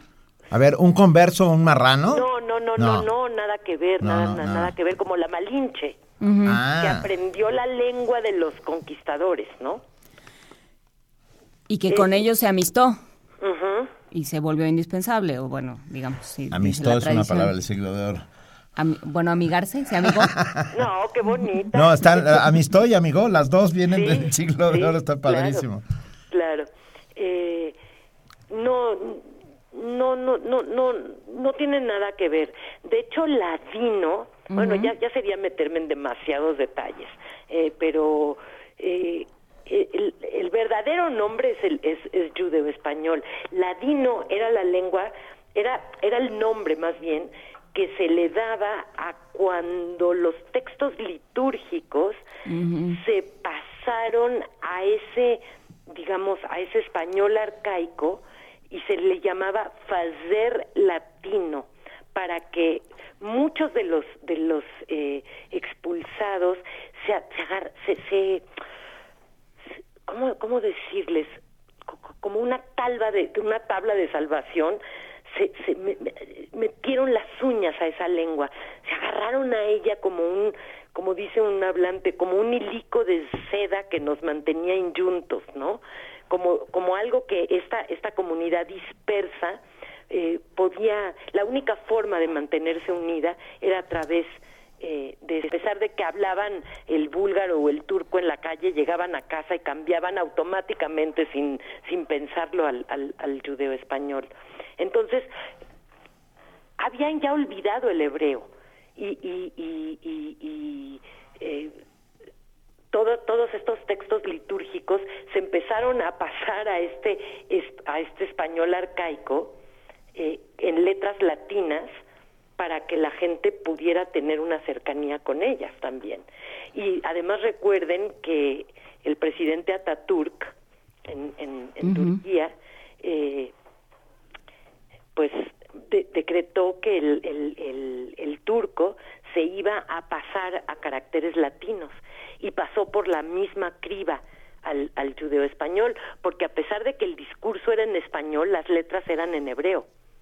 yo visité unas unos cementerios en en, en Esmirna, por ejemplo, en, en, en Turquía, eh, con caracteres hebreos, pero con el discurso en español, y recuerdo una tumba que me impresionó mucho, que decía, aquí yace Moís, y su apellido, no me acuerdo cuál era, eh, muerto en la flor de su gozar. Ay, es decir, que, que murió muy joven, ¿no? Qué bonito. Sí, hermosísimo. Mire, Moscona, no sabes cuánto agradecemos esta conversación y haber estado esta mañana contigo. Al contrario. No, hombre, Ancina está editado por Vaso Roto, lo se encuentra en las en el Fondo de Cultura Económica, sin lugar a dudas. Y Tela de Cebolla está editado, Miriam, por...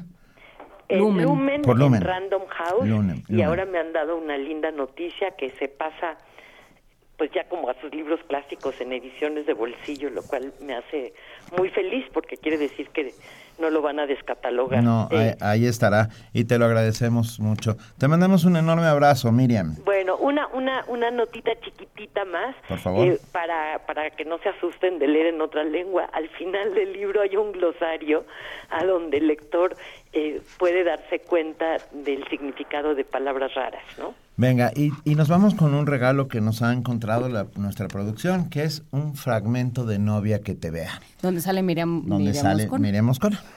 Te mandamos un beso, que Miriam. está, por cierto, está en el reparto como mujer feliz. Lo cual es muy bonito, aunque sea en el cine, salir de mujer feliz.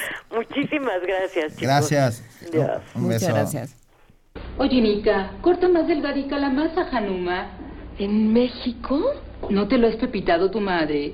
Tu tío mandó a Turquía su foto de medio cuerpo.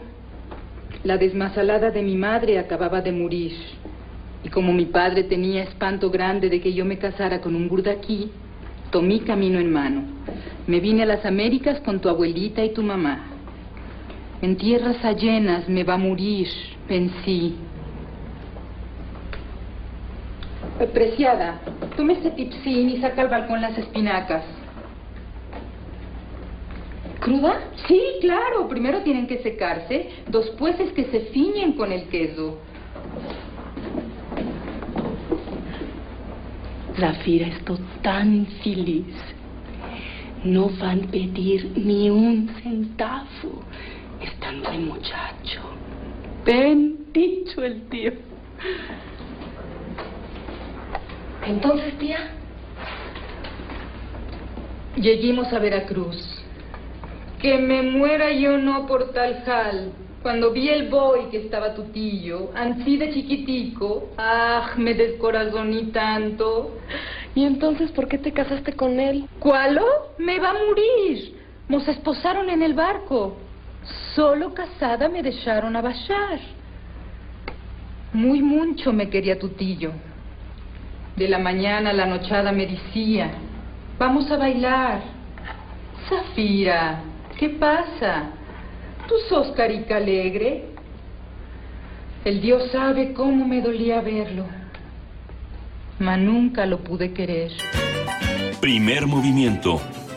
Clásicamente... Reflexivo. Ah, son las 9 de la mañana con 43 minutos. Estamos aquí en primer movimiento en Radio UNAM y les tenemos un regalito. De Descarga Cultura. Eh, sí, estoy viendo fijamente la producción. Sí, Eh, vamos a escuchar Nadie es de aquí, una versión oral de la tradición maya, porque bueno, pues también nosotros tenemos nuestras lenguas, de la Cruz Parlante a cargo del narrador Apolonio Mondragón. Recuerden que todo esto se puede escuchar en descargacultura.unam.mx. ¿Todo eso lo estoy diciendo bien? Sí, dice Vanexi. Muy bien. Vamos, pónganse de buen humor. Vamos a escuchar eh, Nadie es de aquí, de Apolonio Mondragón.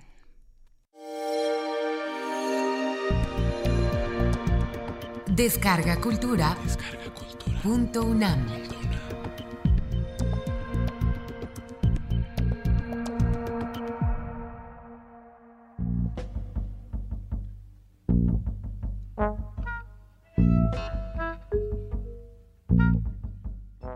Nadie es de aquí versión oral de Apolonio Mondragón sobre la tradición maya de la cruz parlante.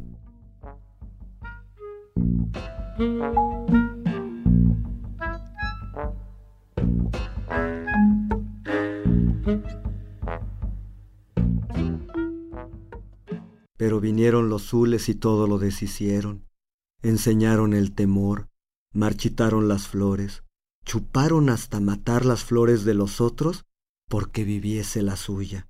Los zules solo habían venido a castrar el sol, y los hijos de sus hijos quedaron entre nosotros, que solo recibimos su amargura.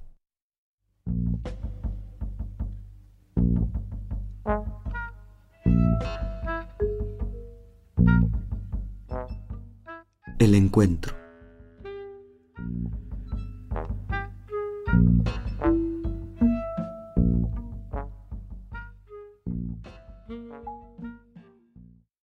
Las primeras abuelas y abuelos llegaron a estas tierras, según dicen, hace unos cinco mil o seis mil años, y se quedaron aquí porque la tierra les dio permiso. Ellos y ella se llevaban bien. La gente ahora ya no sabe ver en un terreno cuál árbol es el capitán. La gente de antes sí sabían todos distinguir cuál árbol era el que mandaba. La gente de ahora ve a todos los árboles iguales. Llegan a un terreno y ven parejito todo, todo. Y eso sí, todos los árboles son inferiores a nosotros. Las abuelas sabían pedirle permiso al capitán. Y como los árboles y los animales, así todos tienen uno que encabeza, uno que manda.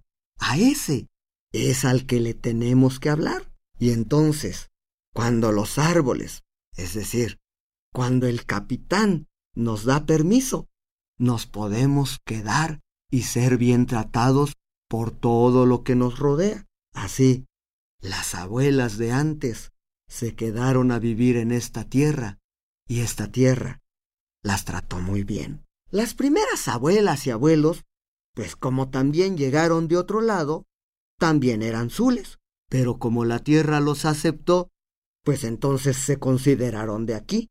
Los segundos abuelos, esos llegaron hace como unos 500 años, y como la tierra nunca les dio permiso, siguen siendo considerados zules.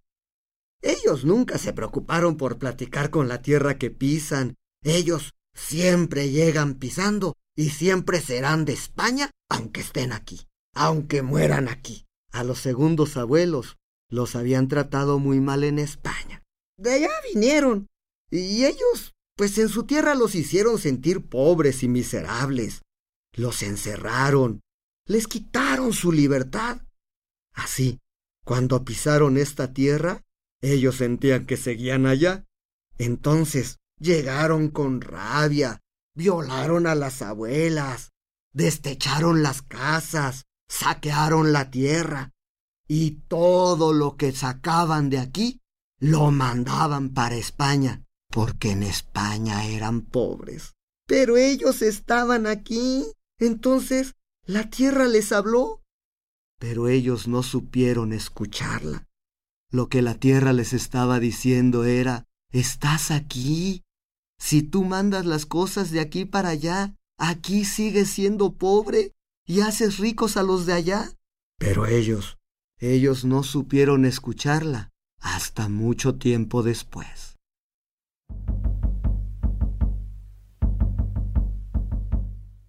La mujer.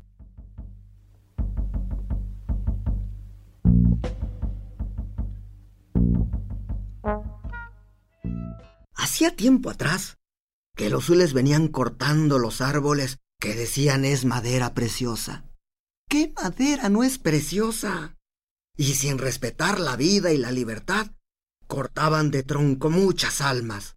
Los árboles enojados dieron permiso de hacer una cruz que abarcara los siete puntos de los cielos y vestida con hipil o huipil. Sería el medio para cuidarse de los zules y terminar con su mal espíritu. Como no todos escuchan la voz del árbol, fue prestada la voz de un hombre para que personas que no tienen el oído pudieran escucharlo, y los oídos de los indios y los mestizos pudieran defender el honor. el 15 de octubre de 1850, año de los Zules, un caobo capitán dictó la voz a la orilla de un cenote y el pueblo escuchó para dar batalla desde lo que los Zules han nombrado la guerra de castas. La cruz parlante ahora daba aliento y estrategia a todo aquel que cansado de los Zules quería seguir el camino del respeto y de todo lo que es sagrado. O sea, todo. Pasados veinte años, la cruz parlante escogió como voz a María Wicab, por ser mujer de gran honor y respeto, por tener la palabra firme y verdadera, por pisar la tierra con dignidad y tratar al mundo de las cosas con la misma suavidad con que el mundo de la vida nos trata a nosotros. Pero los zules la veían como mujer que escogía marido y que era temida por su fortaleza. Y por esa razón, el 21 de enero de 1871, partieron con un contingente de mil zules de armas y trescientos cargadores.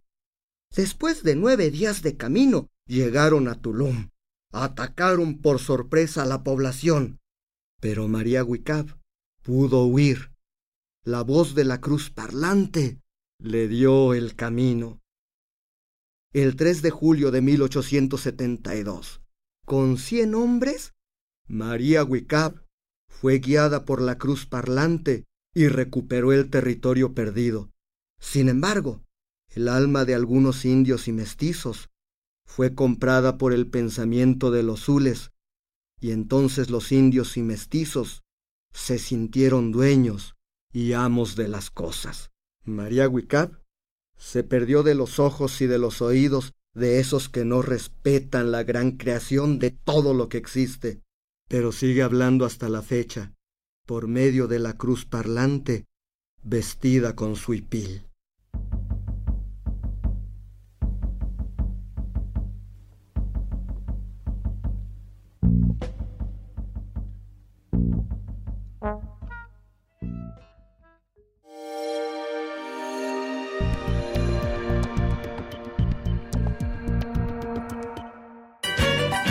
Primer movimiento. Clásicamente... Diverso. Estamos de regreso ya, estamos casi finalizando este primer movimiento de viernes. Gracias a todos los que hacen comunidad diariamente con nosotros. De verdad es un inmenso placer y un privilegio. Tenemos una nota. La herramienta que muchos de ustedes conocen, Google Earth, ha resultado polémica en, en torno al descubrimiento de sitios arqueológicos, dice. No, no, no lo sé. Pero para eso vamos a ver la nota. Exacto. ¿Y sabes quién nos lo va a explicar? Toño Quijano. Así es. Con Antonio Quijano, esta nota sobre Google Earth.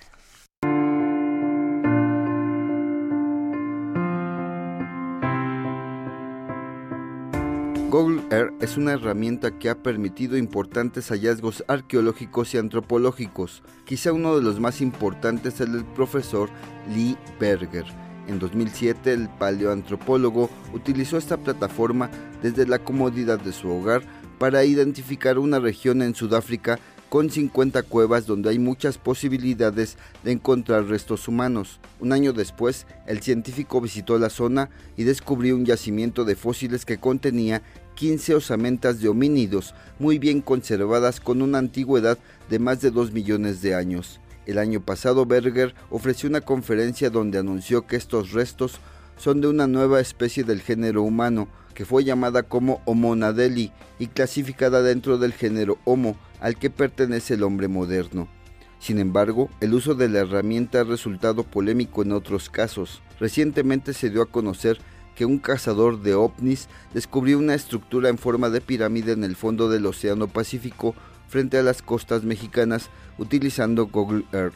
Radio UNAM consultó al doctor Jesús Galindo Trejo, investigador del Instituto de Investigaciones Estéticas, sobre la validez de este tipo de noticias. Hay que considerar que la distancia de la costa mexicana a este sitio es considerablemente muy elevada como para pensar que los antiguos mesoamericanos hubieran hecho algo como esto. Y sobre todo las dimensiones, que habla de 14 kilómetros, una pirámide de 14 kilómetros. Eso no existe en ninguna parte del mundo, ¿no? Ninguna cultura ha hecho construcciones de estas dimensiones. Así que son argumentos adicionales que hace pensar que, bueno, pues lo más fácil para aclarar esto es ir al sitio y observar, explorar hacia el interior del océano, lo que no es fácil por la distancia y la profundidad seguramente. El experto indicó que existen otras opciones para hallar sitios arqueológicos. Inclusive mejor que una imagen satelital de este tipo es un reconocimiento a nivel de un par de, decenas de metros en globos o en aviones. Inclusive existe ahora un método basado en emisión de, de luz con características muy definidas de láser que puede penetrar hasta cierto punto el follaje e identificar algo así. Yo creo que la tecnología da para explorar de esta manera, pero digamos es algo que debe estar complementado con el trabajo en tierra. No solo desde arriba podemos identificar algo, hay que llegar al sitio y explorarlo con los métodos normales de la arqueología. El doctor Galindo pidió tener cuidado con este tipo de información frecuentemente viralizada en las redes sociales. Para Radio UNAM, Antonio Quijano. Primer movimiento. Clásicamente... Universitario.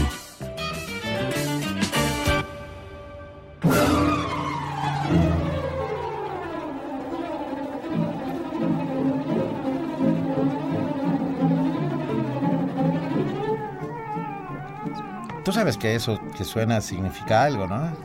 Es la entrada triunfal de nuestra corredora de 6 metros planos, que es... De medio fondo. de, medio, fondo. Porque con un entero es más difícil correr, la verdad. Entonces... Querida, queridísima Vania Noche, bienvenida. ¿Qué hay hoy en Radio Muy buen día a todos. Hoy en Radio UNAM por el 96.1 de FM, a la una de la tarde no se pierdan Prisma RU con todos los perfiles del acontecer universitario de México y del mundo.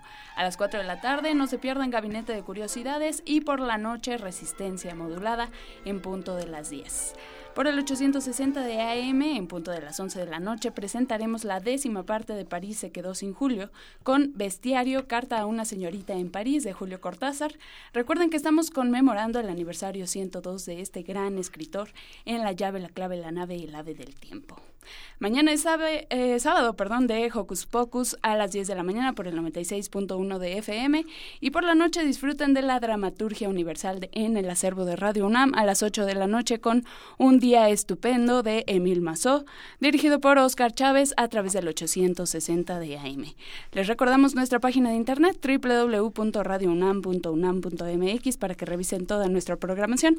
Ahí van a poder encontrar nuestros podcasts y tenemos a los ganadores de concierto de hoy es César Espinosa, Ana María Alejandre, Miriam Aguilar, Almadelia Flores y Juan Rocha. Todos ellos ya tienen sus indicaciones y se van a ir el día de hoy a las ocho y media a escuchar esta gran orquesta. Que tengan todos un excelente fin de semana. Nos escuchamos el lunes. Muchísimas gracias. Muy buen día. todos a escuchar hoy a la sala Nezahualcóyotl a las ocho y media a escuchar a, la eh, orquesta de la Facultad de Música Estanislao Mejía y apóyenlos con ello a irse, ayúdenlos más bien con ello a irse a Alemania a este concierto al que ya los invitaron. Así que ahora hay, que, hay que ver cómo los llevamos. Hoy habrá la Sinfonía Cora de Wizard, o sea que vale mucho la pena.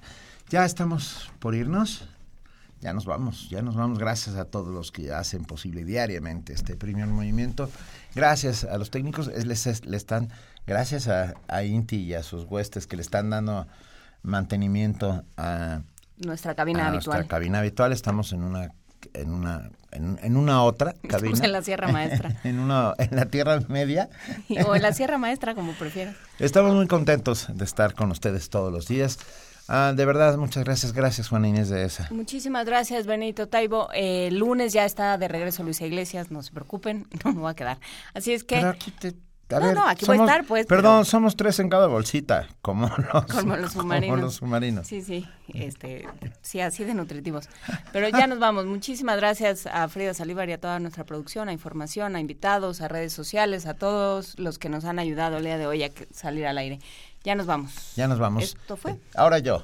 Esto fue el primer movimiento. El mundo desde la universidad.